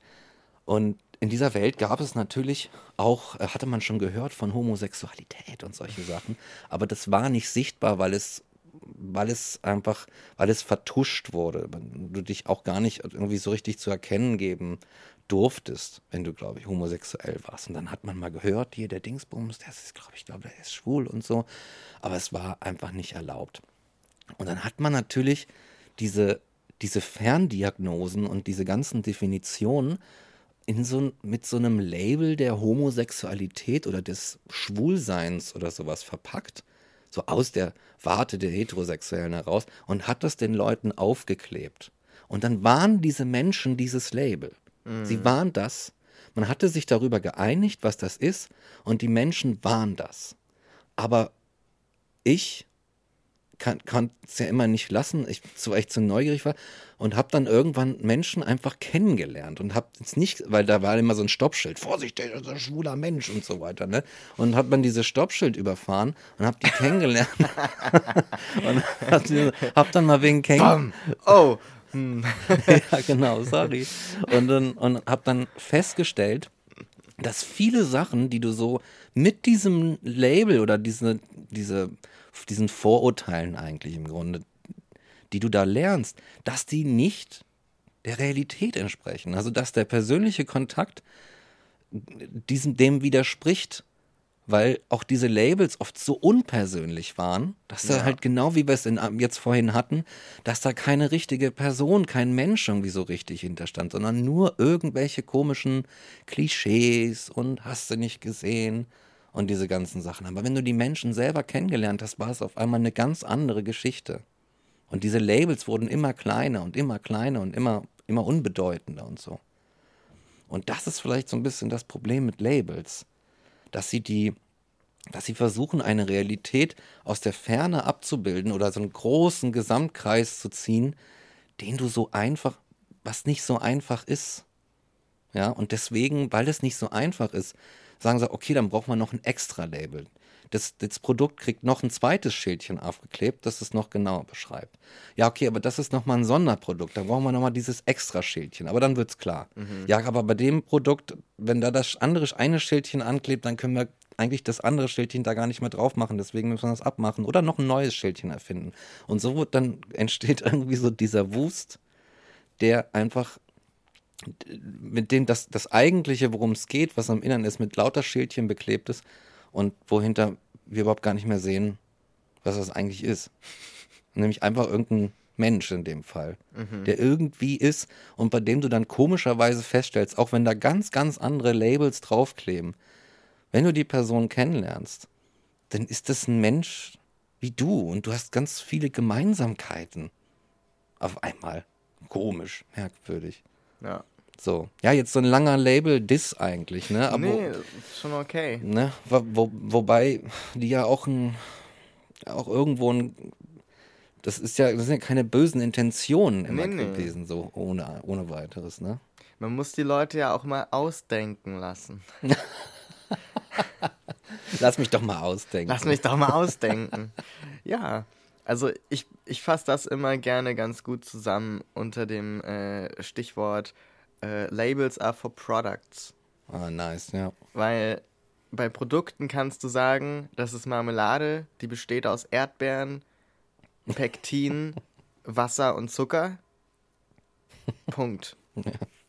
Wenn du willst, kannst du noch die Molekülstruktur draufschreiben, aber das war's dann, weißt du? Dann, dann kannst du, die, die Marmelade wird wahrscheinlich nicht morgens um 8 aus dem Regal hüpfen und zum Kassenband laufen und sagen, ich bin aber keine Marmelade. Ich bin ein Schokoriegel. So, ja. Das wird tendenziell nicht passieren. Ja. Und ähm, bei Menschen kann das aber passieren und das, das ist der große Unterschied. Und für mich äh, auch, auch dieses ähm, Voraussetzen von, La also Labels setzen auch voraus, dass sich Dinge nicht verändern. Und also weder, wie vorhin beschrieben, weder darf sich die Bedeutung verändern von den Komponenten, mit denen die äh, Labels definiert werden, also die Komponenten Mann-Frau, die Komponenten Romantik, äh, Liebe, Sexualität und so weiter und Gender. Also die dürfen sich eigentlich nicht verändern und die Wahrnehmung derer darf sich nicht verändern, damit sie weiterhin zutreffen. Hm. Und auch die Menschen selbst und deren Identität dürfen sich nicht verändern, wie zum Beispiel bei der Transperson, die ähm, also es gibt ja Menschen, die zum Beispiel erst äh, Mitte ihres Lebens feststellen, oh shit, ich glaube, ich bin trans und bis dahin sich zum Beispiel als äh, cis-lesbe verstanden haben. So, das mhm, bedeutet mhm. aber weder, dass dieses lesbisch dann auf einmal negiert wird oder dass das Transsein nicht äh, legitim ist oder irgendwas. Das, das, ist, das würde es bedeuten, wenn dieses Label was es ja nicht sein sollte, aber was es leider ist, so starr verstanden werden würde. Also es mhm. lässt nicht zu, dass du dich veränderst, weil dann kannst du das Label nicht mitnehmen und dann äh, bricht alles zusammen. So, ja, weil du ja, ja auch, das ist halt so das Ding, dass du dich ja tendenziell mit dem Label identifizierst, was auch total gut sein kann, weil du dann Menschen finden kannst, die auch dieses Label für die Identifikation wichtig finden und wo du dich dann austauschen kannst über, und da kommt der Punkt, ähnliche Lebensumstände, ähnliche Lebensrealitäten. So, weil das ist ja die coole Funktion von Labels. Das ist ja, was sie Gutes machen. Sie verbinden Menschen im besten Fall. Sie bringen Menschen mit ähnlichen Lebensrealitäten zusammen und, äh, und schaffen eine Einheit, ähm, auch zum Beispiel politisch. Ich kann für Transrechte kämpfen, wenn ich definieren kann, was sind denn Transmenschen und dementsprechend Transbedürfnisse im weitesten Sinn. Also was muss sich ändern für diese Menschengruppe. Mhm. So.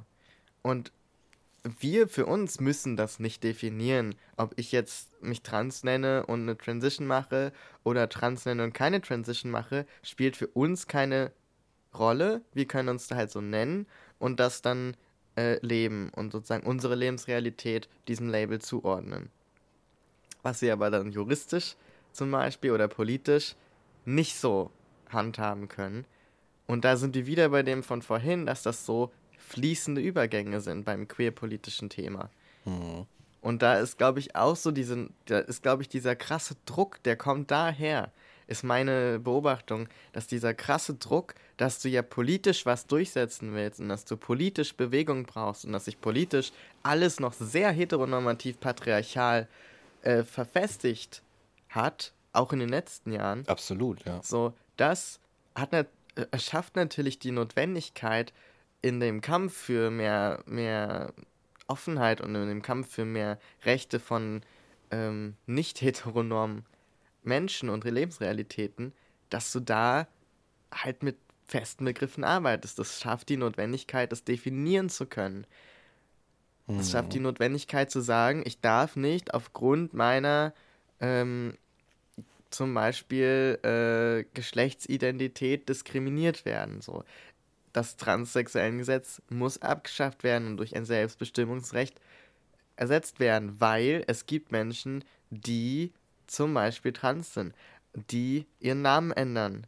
Natürlich können wir das alles aufklamüsern und immer sagen, worum es geht. Es geht um die Namensänderung, es geht um den Geschlechtseintrag, es geht um ähm, Diskriminierung aufgrund der Identität. Das kannst du alles ohne Label machen. Aber es ist halt viel einfacher, wenn du schon Labels hast oder konkrete Begriffe, wo du sagen kannst, das bedeutet das, das bedeutet das, das bedeutet das. Und wir setzen uns ein dafür, dass die Personengruppe das machen kann und die Personengruppe das machen kann. Und äh, kann im Zweifelsfall, wenn ich zum Beispiel klage, auch auf sowas verweisen. Hm, verstehe. So, und das ist halt auch eine Art und Weise, wie unsere Gesellschaft strukturiert wird mit solchen Fragen. Und da ist es dann halt doch relevant. Und das ist wieder scheiße. Weil in dem Moment ist das Label dann für die persönliche, individuelle Anwendung total gefährlich, weil ich dann eben in diese Erklärungsnot komme, in diesen Druck, dem dann zu entsprechen, was es politisch ja heißt. Ja. Ne? Also, also es ja. ist so ein, so ein ewiges, wo gucke ich hin, wofür benutze ich es ähm, und mit wem rede ich darüber und welches Ziel habe ich damit, mir ein Label zuzuordnen, nicht zuzuordnen, die Bedeutung aufzuweichen, die Bedeutung festzuzurren und ja. so weiter. Weil jetzt nur vom Persönlichen ausgegangen, nur von dem, was meine Lebensrealität in dem Fall wieder ist, so für mich war ein Label immer nur der Moment, in dem ich äh, Menschen einen Link zu einer Website geben kann ja. und sagen kann, also ein Großteil meiner Erfahrungen oder grundsätzlichen Ausrichtung kannst du hier nachlesen, wenn dich das interessiert und du darüber mehr erfahren willst. Und ich das dir nicht alles nochmal erklären muss. Hier ist mein Link zum Podcast. Aber ja. für mich spielt das keine Rolle. Ja, also so verstehe. ich lebe mein Leben und ich mache Erfahrungen wie, oh, ich bin verliebt in Person X. Oder oh, ich ähm, möchte keinen Sex mit Person X. Oder, äh, oh, ähm, also ich glaube, das mit dem zugewiesenen Geschlecht passt irgendwie nicht zu mir. Das stimmt nicht. So, oh, meine, mein Körper sieht irgendwie auch nicht so aus, wie ich den eigentlich sehe. Und so weiter. Und ich handle danach. Mhm. Und ich lebe danach. Und das, so wie alle Menschen nach den Wahrnehmungen, die, die sie haben, sich selbst und anderen betreffend, leben. Aber die Labels waren dafür nie wichtig. So, ich habe hm. das nicht benutzt, um zu sagen, hier, das ist meine Identität und das ist so, ich meine, das ist halt ein guter Aufhänger für einen Podcast-Titel so, und so weiter, ne? Und ja. ich bediene mich derer ja, dieser Label ja auch, um bestimmte Dinge auszudrücken und, und, ähm, aber aus meiner Perspektive mache ich das immer für die Außenwelt, weil das halt ein Ansatzpunkt ist. Aber mehr eben auch nicht. Und ich glaube, diese, diese Rigidität, mit der da rangegangen wird, ist, ist für mich nicht wirklich hilfreich. Wirkt auf mich nicht hilfreich. Mhm. So, weil Menschen nicht rigide sind. Weil, also allein, ähm, wo ich, wo ich manchmal, äh, ich mache gerne so Scherze wie zum Beispiel bei der Asexualität ähm, gibt es oft den Vorwurf, dass die Menschen nur ähm, verwirrt sind. So, Ach. they're just confused, you're broken oder was auch immer, ne? You're just confused und so weiter. Ah, ja. Und dann, und dann ist so dieses, äh, gibt es oft das Schild auf so Demos zum Beispiel, not confused und so weiter. Und wir wissen, wer wir sind und was wir wahrnehmen und wir bilden uns das nicht ein, wir sind nicht verwirrt. Was ja natürlich alles stimmt.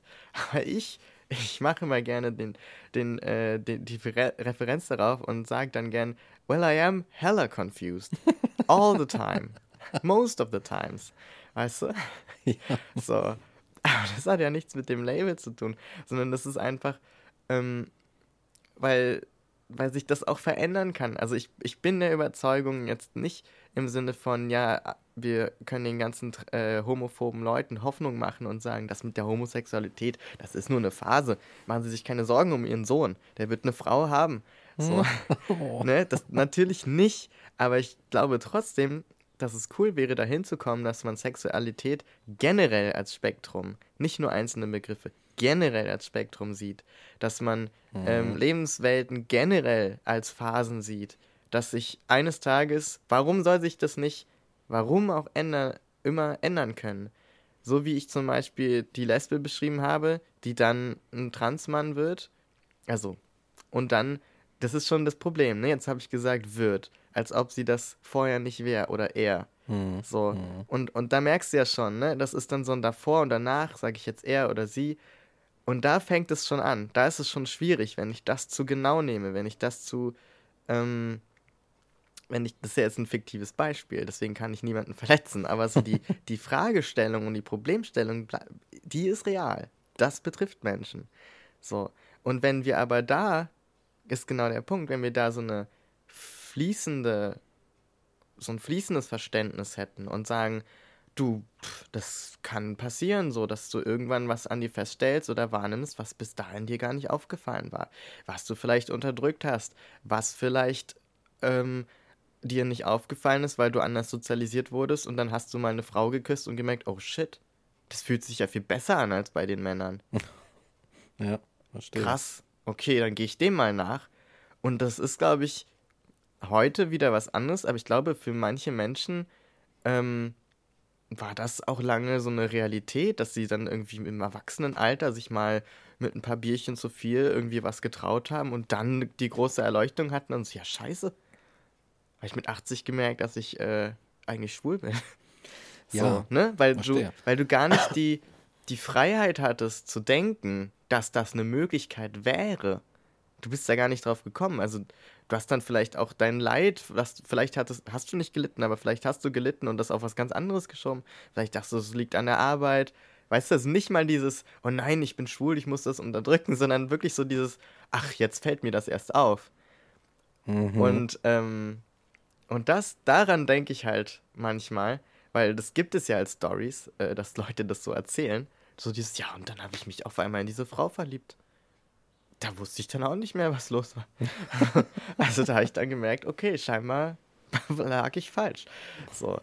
ähm, und wenn wir das als, als so ein fließendes Ding sehen könnten und allen freistellen, Dinge auszuprobieren und einfach das zu machen, wonach ihnen gerade ist, so dann hätten wir den ganzen Stress gar nicht.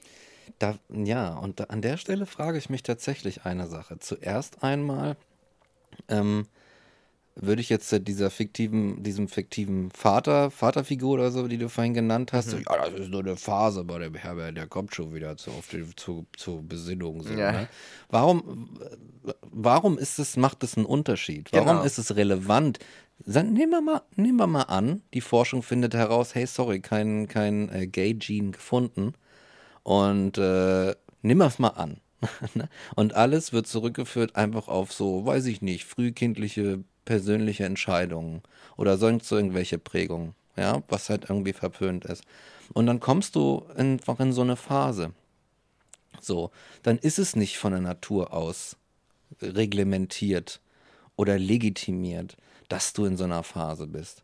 Aber warum ist es ein Problem? Mhm. Warum ist es ein Problem, in so einer Phase zu sein? Ja. Warum kann der Vater nicht halt einfach sagen, nein, anders, wie kommt der Vater dazu zu sagen, es macht für mich einen Unterschied, ob mein Sohn in einer solchen Phase ist oder nicht? Und warum ist es nicht einfach egal? Warum ist es nicht einfach mehr oder weniger irrelevant, in welcher Phase er ist? Macht doch jetzt, was, was, was interessiert es mich? Warum ja. interessiert mich das, dass er in dieser Phase ist? Er ist ja mein Sohn, ich kann ja trotzdem noch Weihnachten äh, schön Gänsebraten mit ihm essen und so, so ein Kram. Ne?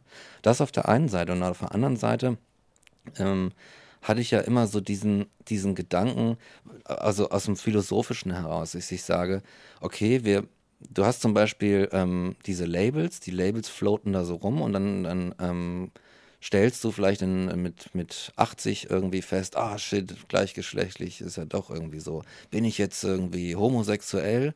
Und dann hast du dieses Uralt-Label, sag ich mal, dass du noch so internalisiert hast, der, der, der, Homosexualität und sagst, oh, jetzt bin ich das. Jetzt treffen all diese Sachen, diese Bezeichnungen, die unter dieses Label fallen, auf mich zu. Und ich muss quasi darüber shiften.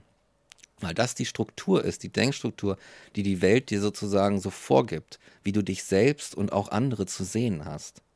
Und aus diesem Gedanken heraus denke ich mir, vielleicht macht es tatsächlich Sinn, gewisse Dinge in uns selbst, also in unserer, in unserer Weltsicht zu hinterfragen und zu sagen, was führt denn zu diesen Unterscheidungen und machen die überhaupt Sinn? Entsprechen die der Realität? Und geben sie uns eine, geben sie uns die Freiheit, vielleicht, die wir uns von ihr versprechen? Uns zu verwirklichen und so weiter. Können wir nicht zum Beispiel mal gucken, ähm, was solche Sachen, auch in diesem sehr alten, auch auf Hirschfeld zurückgehenden, ne, diese Definition von ähm, Sexualität, da stecken ja gewisse Biologismen drin. Ja. Und der Biologismus besagt, dieses ist ähm, von der Natur auferlegt, eine Sexualität ja, und die muss so sein und mit der geht das und das einher. Und macht es nicht Sinn, unsere Definitionen von diesen Sachen zu hinterfragen und zu sagen, brauchen wir dieses Tool, um einen Unterschied zwischen diesem und jenem zu machen? Brauchen wir das? Oder können wir das nicht quasi löschen, beiseite schieben und unsere Theorie von der Welt und von dem Menschen und wie er ist und wie er Sex, Sex hat und so weiter einfach dementsprechend anpassen? Macht das nicht viel mehr Sinn, damit das, dass wir diese Sachen, die ja eigentlich so von der Heteronorm, von der Heteronorm dir auferlegt werden, dich so und so zu verhalten und so und so zu lieben, so und so zu fühlen und zu denken, können wir das nicht einfach beiseite schieben?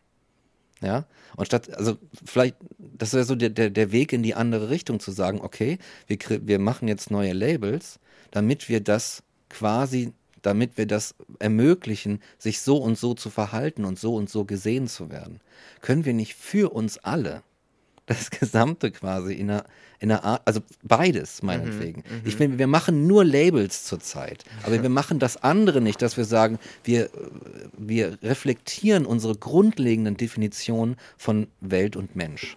Ja. Das, das kommt zu kurz. Ja. Und wenn wir beides zusammen tun würden, dann kommt vielleicht auch wieder die, die, der Nutzen, den ja Labels auch haben, auch wieder überhaupt zum Vorschein. Wir lasten alles auf die Labels, aber sie können das nicht alles tragen, wäre so eine Idee, die ich dabei habe. Können ja. sie das alles leisten, was wir ihnen abverlangen? Ja, da sagst du was. ich glaube nämlich nicht. Also ich glaube, ja. das ist genau der, das ist genau ein großes Problem daran, dass die La Label, da, da werden so große Erwartungen dran gestellt. So, wenn wir es nur schaffen, das richtig zu definieren, dann werden wir auch endlich miteinander Frieden schließen können und dann werden Turfs endlich keine Turfs mehr sein und dann, weißt du so, und dann wird Alice Weidel äh, endlich auch wieder äh, froh sein und weiß ich nicht was. Also so, es ist genau das, also diese, diese Erwartung an die Labels und an Menschen, die Labels tragen, die sind einfach viel zu hoch. Die, die sind gar nicht leistbar. Mhm, ähm, ja. Und ja, also Punkt. Also mehr ist dazu gar nicht zu sagen. Das ist einfach, it got out of hand, ist so mein mhm. Eindruck. Ja. Und ähm, ja, vor allem, weil es halt um so Dinge geht, bis hin zur Legitimität. Ja, sowas wie, schlimm, ja. sowas wie die Frage, hey, Mike, bist du jetzt eigentlich queer oder nicht?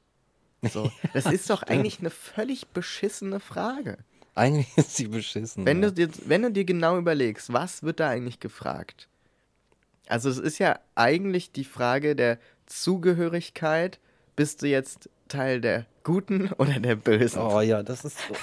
Das schwingt da für mich ja. irgendwie immer so ein bisschen mit, ne? Die schmerzt man, auch ein bisschen. Kann, kann ich dir die Lasten, also kann ich dir die, ähm, die Verfehlungen des Patriarchats an der Gesellschaft und am Individuum anlasten? ja, stimmt. Kann ich das machen oder nicht? Weil du ja freigesprochen bist. Oh weh. Weißt ja, du, so ja. fühlt sich das für mich an, wenn, wenn die Frage dir gestellt wird. So, für mich ist es eine philosophische Frage und geht zurück auf die Labels und dieses, was ist denn eigentlich queer und was nicht. So, da, und ne, je nachdem wärst du dann halt queer oder nicht queer. So, aber das bedeutet für mich genau gar nichts. weißt du, so, ähm, weil, weil du für mich ja dann, du, du bist ja für mich Mike. Ja. Das ist ja. für mich, ist das einzige Label, was zählt, ist der Name. Und auch das ist veränderbar. Mhm. Ja. So. Wenn du dich morgen Paul nennst, nenne ich dich halt morgen Paul. Dahinter steht der Mensch, so der du komplett bist. Mit allem, was du hast und machst. Und, und ob du jetzt queer bist oder nicht, macht doch eigentlich, also in der Welt, in der ich gern leben möchte, sagen wir mal so, macht es keinen Unterschied. Ja.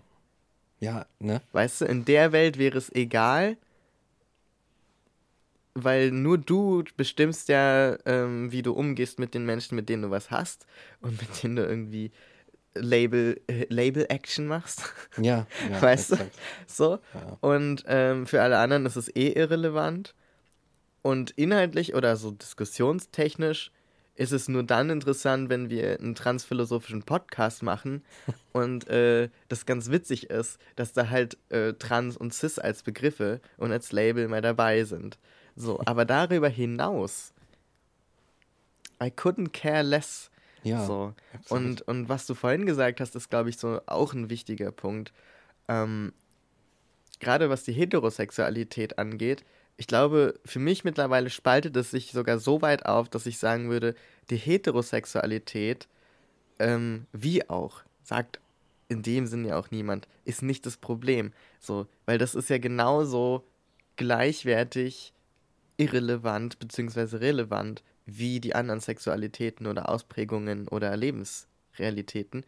Das Einzige, worauf es sich ja eigentlich bezieht, wenn, wenn jemand das unterscheidet in queer und heterosexuell, cis-heterosexuell, ist ja die Abweichung von der Norm. Hm. Und mhm. der, wie gesagt, entsprechen am Ende des Tages fast alle. So, mhm. Also die, diese Komponente haben sehr viele das Problem oder der Feind, der hinter diesem Nicht-Queer steht, ist ja eigentlich diese Heteronorm als Konzept. Ja, und keine heterosexuellen so. Menschen. Genau, ja. und ich würde nämlich so weit gehen zu sagen, wir ziehen dieses Hetero davor ab.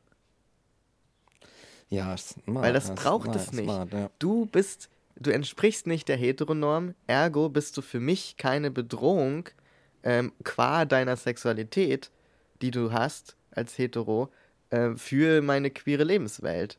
Das, weißt du? Sondern mhm. eigentlich ist die Bedrohung oder die, der Feind völlig überkandidelter Begriff, aber so der, das, was es zu bekämpfen gilt oder was es aufzulösen gilt, vielleicht, so der, der Störfaktor, würde ich es mal nennen. Der Störfaktor ist die Norm. Ja. Und die ist nun mal durch die patriarchale Gesellschaft und die bisherige Aufteilung nach Geschlechtern und Sexualitäten sehr heterosexuell äh, geprägt, sage ich mal.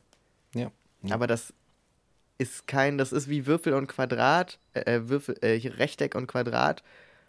Weißt du, so, das Re Quadrat ist auch ein Rechteck, aber das Rechteck ist kein Quadrat. Und so, das, das ist für mich heterosexuell und heteronorm. Ich verstehe, ja. Weißt du? Ja. Ja, so, und deswegen finde ich, diese Frage erübrigt sich und deswegen, und das ist ja nur ein kleines Beispiel, aber das ist für mich im Grunde die Zusammenfassung des ganzen Label-Themas und so weiter, nämlich dieses, ähm, wir, wir müssen uns wirklich fragen, an welcher Stelle das relevant ist und was genau wir eigentlich machen wollen mit dem Label, was genau wir vorhaben damit. Ja, genau.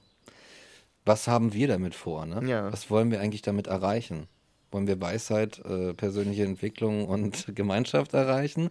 Oder wollen wir uns voneinander abgrenzen? Ja. Das ist ja auch eine große Frage in dieser Hinsicht. Ne? Weil ich kann, ich weiß nicht, ob ich mir das einbilde, aber wenn ich solche Fragen gestellt kriege, dann gibt es halt so ein ganz leichtes, nervöses Kribbeln in mir. ganz dezentes, nervöses Kribbeln, dass es das halt so sagt, ja, möchtest du mich jetzt, möchtest du gucken, wie du mich behandeln musst oder willst? Weißt du, wenn ich jetzt sage so, naja, ich bin schon, also ich bin schon, ich bin erstens cis und zweitens bin ich heterosexuell, entsteht dann bei dir eine gewisse, ah, okay, wenn das so ist, dann behandle ich dich jetzt so und so. So, weißt du? Und dann komme ich mit dem, ja, äh, da ist aber auch noch die Aromantik und die Polyamorie.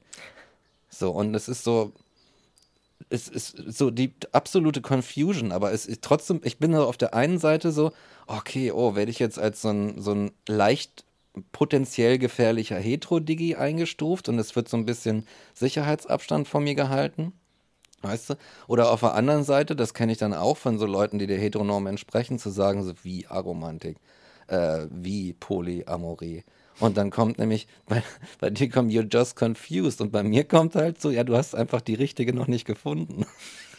das ist auch so ein Ding, weißt ja, du? Ja. Und solche Sachen. Und du bist halt ständig, und ich denke so, dieses leichte, nervöse Kribbeln, so, oh, jetzt werde ich, jetzt werde ich von dir irgendwie in so eine Schublade gesteckt. Ja. So, aber wollen wir uns nicht einfach kennenlernen, I mean? So, so. Nein. Nein. So funktioniert das nicht. Du verstehst das nicht. Ja. Ja. Wollen wir nicht alle miteinander einfach so sein?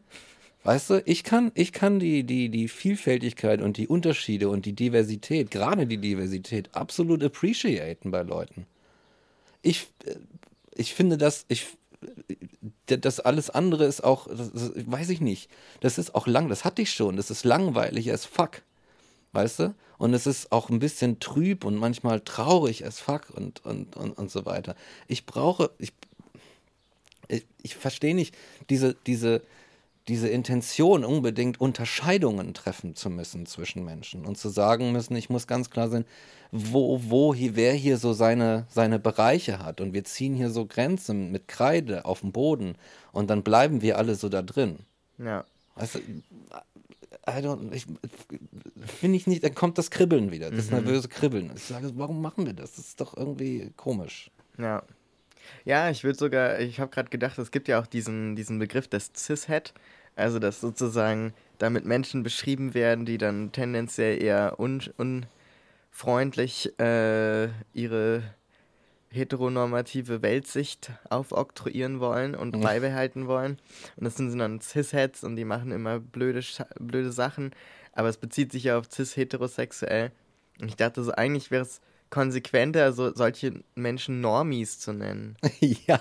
Es sind Normies, weil die sich an den Normen orientieren. Und die sind nun mal jetzt, ne, qua Geschichte heterosexuell geprägt und cis geprägt, so. Aber das heißt nicht, dass alle cis-heteros so sind. So. Und ich glaube, Normies ist für mich jetzt der Begriff, den ich da etablieren werde. Die Normies. Weil es gibt auch, es gibt auch queere Normies sozusagen, ne? Also Menschen, die nicht cis-heterosexuell sind, aber die genauso normgetrieben äh, denken. Also, ne? Also, ja. boah. Wie viele, wie viele Menschen ich kennengelernt habe, wo ich denke, boah, das ist aber auch antiquiertes, an, ja, antiquiertes Denken. Ja, weißt du? Ja, Nur halt nur halt in, in schwul zum Beispiel oder in lesbisch oder in, äh, in feministisch, nee, nicht feministisch, das wäre es halt nicht, aber in äh, weiblich oder feminin oder so, mhm. wie auch immer. Absolut, ja. So. Und ich denke, nee, es ist, macht, macht keinen großen Unterschied. So. Ja. Arschlöcher gibt es in allen Menschengruppen. Jede, Arschlöcher gibt es überall, ja, ja das stimmt. Ja. ja, das ist e völlig egal. So, und Normies, das sind dann halt einfach Menschen, die sich nicht trauen, äh, von den Erwartungen abzugrenzen oder andere Menschen zu anderen Menschen ähm, Abweichungen zuzugestehen. Mhm. So. Ja, sowas in der Richtung irgendwie. Und ähm, ja, was das jetzt für persönliche Sachen heißt. Das heißt, wenn du zum Beispiel auf der Suche bist, was wem, wozu gehöre ich denn? Also wer bin ich denn? Welches Label passt für mich? Was ist eigentlich mit meiner Sexualität? Ähm, ich glaube, und vor allem der, und zu der Frage, die ja auch gestellt wurde, so bin ich jetzt eigentlich XY, weil ich bin mir nicht sicher, wo das anfängt und wo es aufhört, weil vieles wird ja auch als Spektrum beschrieben und so weiter. Hm. Also mein einziger, einziger Rat in der Richtung wäre zu gucken, was die persönliche Empfindung ist. Und manchmal weiß man das auch nicht. Manchmal muss man damit leben, dass da Unsicherheit ist. Manchmal muss man damit leben, dass man Dinge nicht komplett verstanden hat und nicht weiß. Aber nach dem, was du wahrnimmst an dir und was du beobachtest an deinem Verhalten und was du schön findest oder nicht schön findest, wen du gern kennenlernst oder nicht gern kennenlernst, ähm, ich würde davon ausgehen und wenn dir dann mal ein Label über den Weg läuft, wo du sagst, hm, das beschreibt ganz gut, was ich selbst schon erlebt habe, hm. Dann macht es vielleicht Sinn, sich so ein Label mit auf den Weg zu nehmen, sich so in die Tasche zu stecken und äh, mal zu gucken, wie es sich anfühlt und später vielleicht auch zu sagen, ja, nee, ich glaube doch nicht. Ähm, oder es umzudefinieren, so mit so ein paar, hier so ein Wörtchen durchstreichen, wie zum Beispiel, wenn da Mann steht, so, naja, im Grunde stimmt das genauso, bloß, dass ich halt kein Mann bin. Mhm. weißt du, so ist es eigentlich, ähm, und so ranzugehen, wie es ja auch in meinen Augen ursprünglich mal gedacht war. Also ja. erst die Lebensrealität und dann die Bezeichnung. Ja, das ist so das Ding, weil die Norm hilft dir nicht dabei. Die Norm hilft. Exakt. Die Norm hilft dir nicht. Das Label hilft dir nicht. Genau. Nee, ja. Die hilft dir nicht irgendwie dich selbst, dich zu orientieren, dich, dich zu, zu, zu finden. Die Norm hilft sich selbst. Genau. Aber nicht dir. Ja. Das ist so ein und das, das ist so ein Ding. Genau, ja. und das Label ist sozusagen auch nur das Label.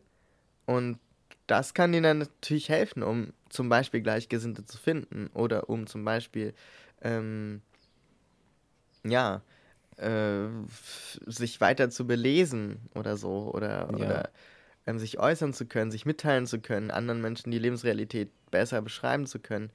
Ähm, aber da zum Beispiel äh, war auch die Frage mit der Asexualität. Da war dann, äh, äh, hat eine Person geschrieben, ähm, dass sie beim Treffen war von zum Beispiel asexuellen Menschen, wo dann gesagt wurde, okay, aber äh, wenn du schon mit Leuten geschlafen hast oder wenn du manchmal so denkst, du könntest doch noch oder du weißt dir nicht so genau, ähm, dann bist du nicht asexuell, dann gehörst du hier sozusagen nicht dazu, zu dem Treffen. Oh, okay. Und äh, das ist dann zum Beispiel gefährlich, weil das ist dann sozusagen eine Gruppe von Menschen, die sagen, okay, das Label haben wir gepachtet und so, so heißt es und das bedeutet das. Und das verunsichert dann wieder. Aber ursprünglich bist du ja aus einem Grund hingegangen. Du bist Verstehe. ja hingegangen aus dem Grund. Und der Grund war, du hast irgendwas an dir wahrgenommen und gesehen und gedacht, hm, irgendwie passt es nicht zu dem, was ich von anderen Leuten höre. So, also scheinbar ist da irgendwas anders. Oder scheinbar finde ich da noch, habe ich bisher niemanden gefunden, der so tickt. So. Ähm, aber sich davon nicht entmutigen zu lassen und einfach zu sagen, gut, dann ähm, gibt noch andere Treffen, das erstens. Und zweitens, ähm, das macht ja nichts. So, deine Lebensrealität verändert sich davon nicht und du musst jetzt auch nicht dich verändern. Ja, ja. So, sondern es ist dann einfach entweder das Label ist doch noch nicht das richtige treffend oder du sagst einfach, ja, ich nenne das trotzdem so und guck mal, ob ich andere Leute finde, die es auch so nennen. Ja. Ähm, weil du dann schon in dem D Ding drin steckst von, ich hinterfrage mich jetzt, weil das Label mir irgendwie gesagt hat, das, das gibt es gar nicht, das geht so gar nicht. Aber das ist ja Quatsch. Da, da fängt es halt wieder an, sich umzudrehen. Das ist interessant. Ich finde das sehr interessant, weil das ist ja eigentlich so ein Normie-Style. Genau. Diese, was du gerade beschrieben hast. Ne? Und ich finde, ich glaube, der Fehler, der da passiert, das ist so, eine, so, ein, so, ein, so ein kleines Erbstück aus dem heteronormativen Style. Weil es gibt gerade in der Heteronormativität so eine, so eine starke, also beziehungsweise die, die, die Behauptung des Statischen, die Behauptung der Finalität. Du, du bist etwas und wenn du es bist, dann bist du es von Anfang bis Ende, für den mhm. Rest deines Lebens. Die Welt ist nicht dazu da, auch die Sprache, auch Heteronormativität besteht aus Sprache. Und das ist alles nicht dazu da, um dir dabei zu helfen, dich zu definieren, sondern es will dich an bestimmte Definitionen haften, an denen du dranbleiben musst, ob du das willst oder nicht am Ende. Und das ist vielleicht das Problem. Und dann sind wir wieder bei dem, was ich, was ich auch eingangs noch versucht habe zu beschreiben, nämlich eine ganz tiefe Sache in, im, im Kern dessen, wie wir die Welt und uns selbst verstehen, ist nämlich genau das. Wir kommen nicht auf die Welt und ähm, benutzen die Sprache und die Definition, die immer temporär sind, weil wir sie gemacht haben, um uns zu definieren, unsere Identität zu definieren und da auch nicht irgendwann stehen zu bleiben, wenn wir das nicht wollen, sondern weiterzumachen, uns weiter auszuschmücken, sondern da sind sowas wie Biologismen, die sagen, es ist vor deinem Willen, vor deiner Erfahrung bestimmt, was du bist. Etwas bestimmt, was du bist. Und das ist, glaube ich, in, in diesem Bereich des Lebens einfach vollkommener Blödsinn. Weißt du? Warum ist es auch unnötig? Und das wäre so eine Sache, die man aufweichen könnte, zu sagen, nee, die Definitionen sind nicht so statisch. Es gibt eine Bandbreite an, an Sachen im menschlichen Großdiskurs, den wir haben, im großen Globaldiskurs, allem, was je gesagt wurde. Und du kannst dich, das ist alles nicht final, sondern du kannst dich aus dem bedienen und versuchen herauszufinden, was du, nicht mal was du bist, sondern was du sein willst. Weil darauf hat niemand eine Antwort. Niemand hat eine Antwort, was etwas ist, ja. was die Welt ist, was das Universum. Guck mal ein Stück in die Astronomie. Es ist eine Freakshow. Keiner hat eine Antwort auf irgendwas. Und das, wieso, wieso sagen wir dann so, ja, es gibt da so eine Biologie und die sagt uns was, was, die sagt dir, was du bist und was du zu sein hast for, for the rest of your life. Why? Das ist Quatsch. Wieso ist es, wieso gönnen wir uns nicht die Freiheit, die faktisch gegeben ist, indem ich mir sage, ich definiere mich selbst zu was, zum Teufel auch immer ich will. Die Definition Mensch ist eine Definition, die der Mensch von sich selbst gemacht hat, aber nicht eine, die schon da war. weißt der du? Sound eines einer Brain Explosion. Ohne Scheiß. Um uns herum explodieren die, die Gehirne vor den Boxen. So. Warum gönnen wir uns diese Freiheit nicht? Sie ist da. Sie liegt vor uns. Sie hängt am Baum. Das ist eigentlich lächerlich, ne? Das ist lächerlich. Das ist lächerlich. Warum beschneiden wir uns auf diese Art und Weise? Warum so. kämpft Christian Lindner nicht dafür? Ja, echt, so eine Scheiße, der Lindner. Maskenpflichtfreiheit, Alter. Das ist so kleinlich gedacht. Weißt du, den Freiheitsbegriff, der ist ja, der ist ja, der ist ja traurig. Der ist super Wie klein traurig. der ist. Ja. Mensch, Christian. Christian, deswegen reden wir so viel über dich, weil wir eigentlich, eigentlich im Team haben wollen. Wir wollen nicht sagen, wenn wir so einen Christian Lindner auf unserer Seite hätten, oh, verstehst du? Ja, ja. Christian, join us. Join us. Join us. Krischi. Krischi. Das ist der Grund, warum wir hier so viel über dich reden. We like you. We want you. ja. Ja, ja. Oh. Upsala. Mach doch nicht so einen Lärm. Ja. Ja, ja, ja. ja.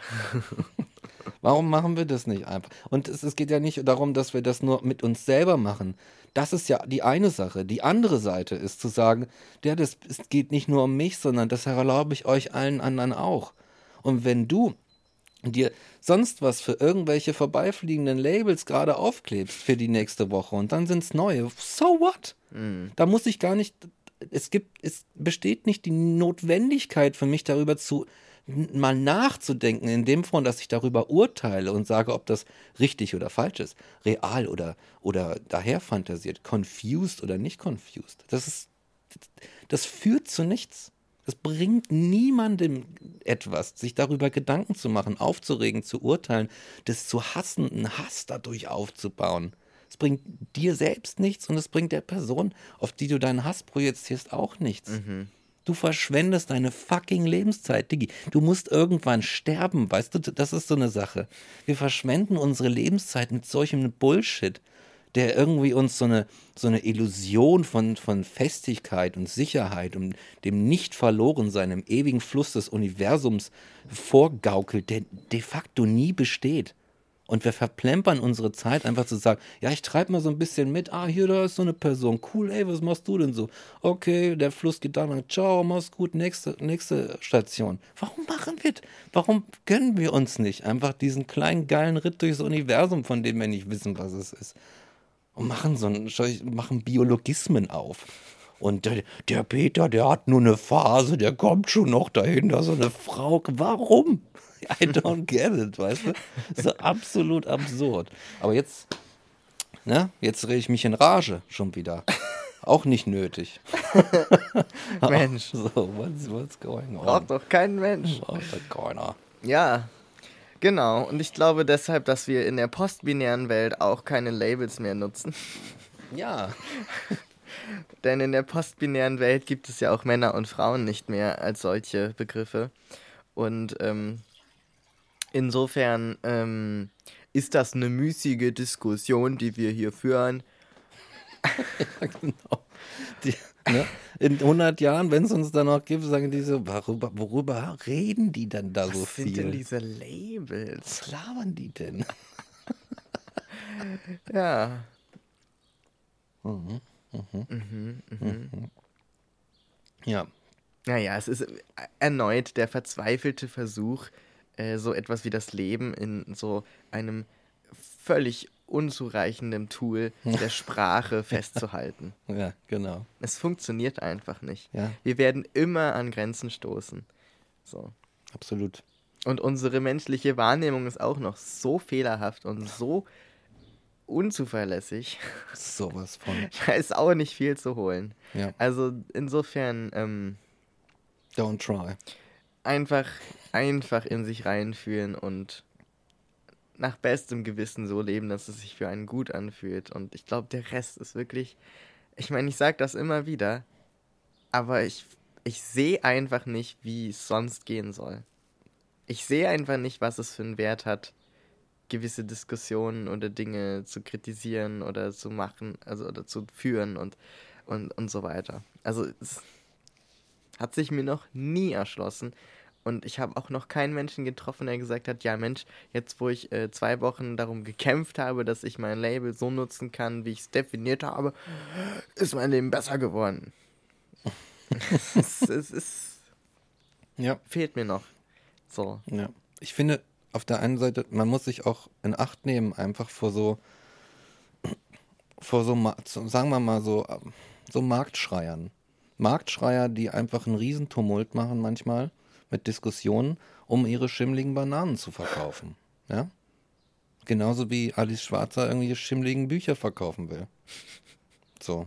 Weißt du, kann sie ja machen, aber ich, auf der anderen Seite kannst du dich immer fragen, wenn du sowas siehst, ja, willst du einfach nur deine, deine schimmligen Bananen verkaufen oder muss, hat das eine, irgendeine Relevanz für mich, was du da erzählst oder schreibst? Ich mag nicht mal Bananen. Ja, ich sag, was soll das denn eigentlich? Your Bananas, weißt du? Your bananas. ja, und deswegen ist der, der absolute Joke is on the people, die so sagen, du bist jetzt also, äh, du bist nicht binär, ja, und was bist du als nächstes, ein Helikopter? Und dann sag ich so, oh. ja, wer weiß. Maybe.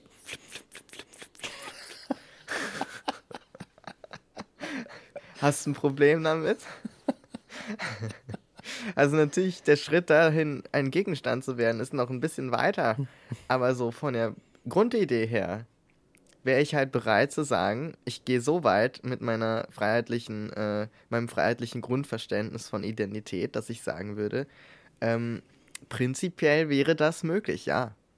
Mhm, ja. Und dann fliege ich davon. Schau ja. mal, schau mal, schau mal zu. Ja, exakt. Wie ich dir davon fliege. Genau, exakt. so. Ja. Da kannst du gucken dann. Genau, wirst schon sehen. Wirst wenn mir die, der, die Rotorblätter aus dem Kopf fahren. Nicht davon, ja. davon floppe. Ich meine, mit Piercings ist viel möglich. Oh, cool. Weißt du, stell dir vor, so ein Rotorblatt auf dem Kopf und dann kannst du da immer so wie so ein Fidget Spinner. Oh, das wäre cool. Sehr geil. Oder so verbunden, so, ein, so eine Mechanik, wo du einfach so mit dem Fuß wackelst und dann dreht der sich halt, weil so, so Zahnradmechanik dranhängt. Und ja. dann fliegst du einfach weg mit so Mittelfingern auf die besten Zunzeigen. Sehr so geil. ja, aber jetzt ja. mal ohne Witz. Also in, in meiner Traumzukunft äh, wäre es so, dass wir äh, genau so handeln würden. Also dann würde jemand sagen, hey, ich glaube, ich hätte Bock, dass ich so, so ein Piercing äh, auf dem Kopf habe, was wie Rotorblätter aussieht, weil ich fühle mich so ein bisschen wie ein Helikopter. Und dann macht die Person das und dann wird der von allen Heli genannt und dann äh, sitzt er zusammen mit Leuten und man steht auf einer Party und das Ding dreht sich und alle sind happy. So, weil für den Menschen ist das cool, für die anderen ist das cool. Also diese, diese Rigidität, diese Ernsthaftigkeit, diese Starrheit, ja, die, ja. die in den Andichtungen von außen liegt und in der in dieser, also ich würde, ich würde es zusammenfassen, die Menschen sind so fantasielos. Oh ja. Es oh, kann ja. sich niemand mehr vorstellen, dass wir noch ganz woanders hinkommen. So, es wird nur an diesen Dingern, die wir schon haben, es ist auch eine Art von Status Quo. So kommen die Label, die wir haben, da doktern wir noch ein bisschen rum, dann erfinden wir noch so zwei, drei dazu und dann schreiben wir eine große Liste und dann ordnen wir uns ein und dann haben wir alles fertig. Hm. Nee, nee, nee, nee. Das ist noch lange nicht das Ende vom Lied. genau. Wartet mal ab, was die nächsten Generationen machen. Oh shit, ja. Da werden, die werden noch lachen. Oh ja, zu Recht werden zu Recht. Lachen. Die werden noch viel bessere Ideen haben. Die werden wahrscheinlich den Podcast mal durchhören und sich so denken, mein Gott, sind die einfach gestrickt. Ja. Was, was haben die sich denn da? Gott, ist das, das ist ja so Schnee von gestern, was die da für große progressive Sachen diskutiert haben. Und ich freue mich darauf. Ja, ich, ich auch. Ich hoffe, ich werde ich und meine Meinung werden eines Tages obsolet, weil einfach was viel Besseres da ist. Oh, yes. Und jemand sich noch bessere Gedanken gemacht hat und noch geilere Ideen hatte für eine äh, bessere Gesellschaft. Das wünsche ich mir. Ich wünsche mir, dass das alles irgendwann Schnee von gestern ist, was wir hier sagen. Absolut. Das ist der einzige Sinn, warum, warum wir es sagen. Yes. Um es obsolet zu machen, um die ganz, das ganze Gelaber einfach unnötig zu machen. Ja. Damit die zukünftigen Leute sich diesen Scheiß einfach nicht mehr geben müssen. That so. would be real cool. Das wäre so nice. Auch ein gutes Schlusswort. Genau. Und deswegen mache ich jetzt auch direkt das Outro. Sehr gut. Und dann äh, sagen wir mal Tschüss, ne? Fliegen wir davon. Genau.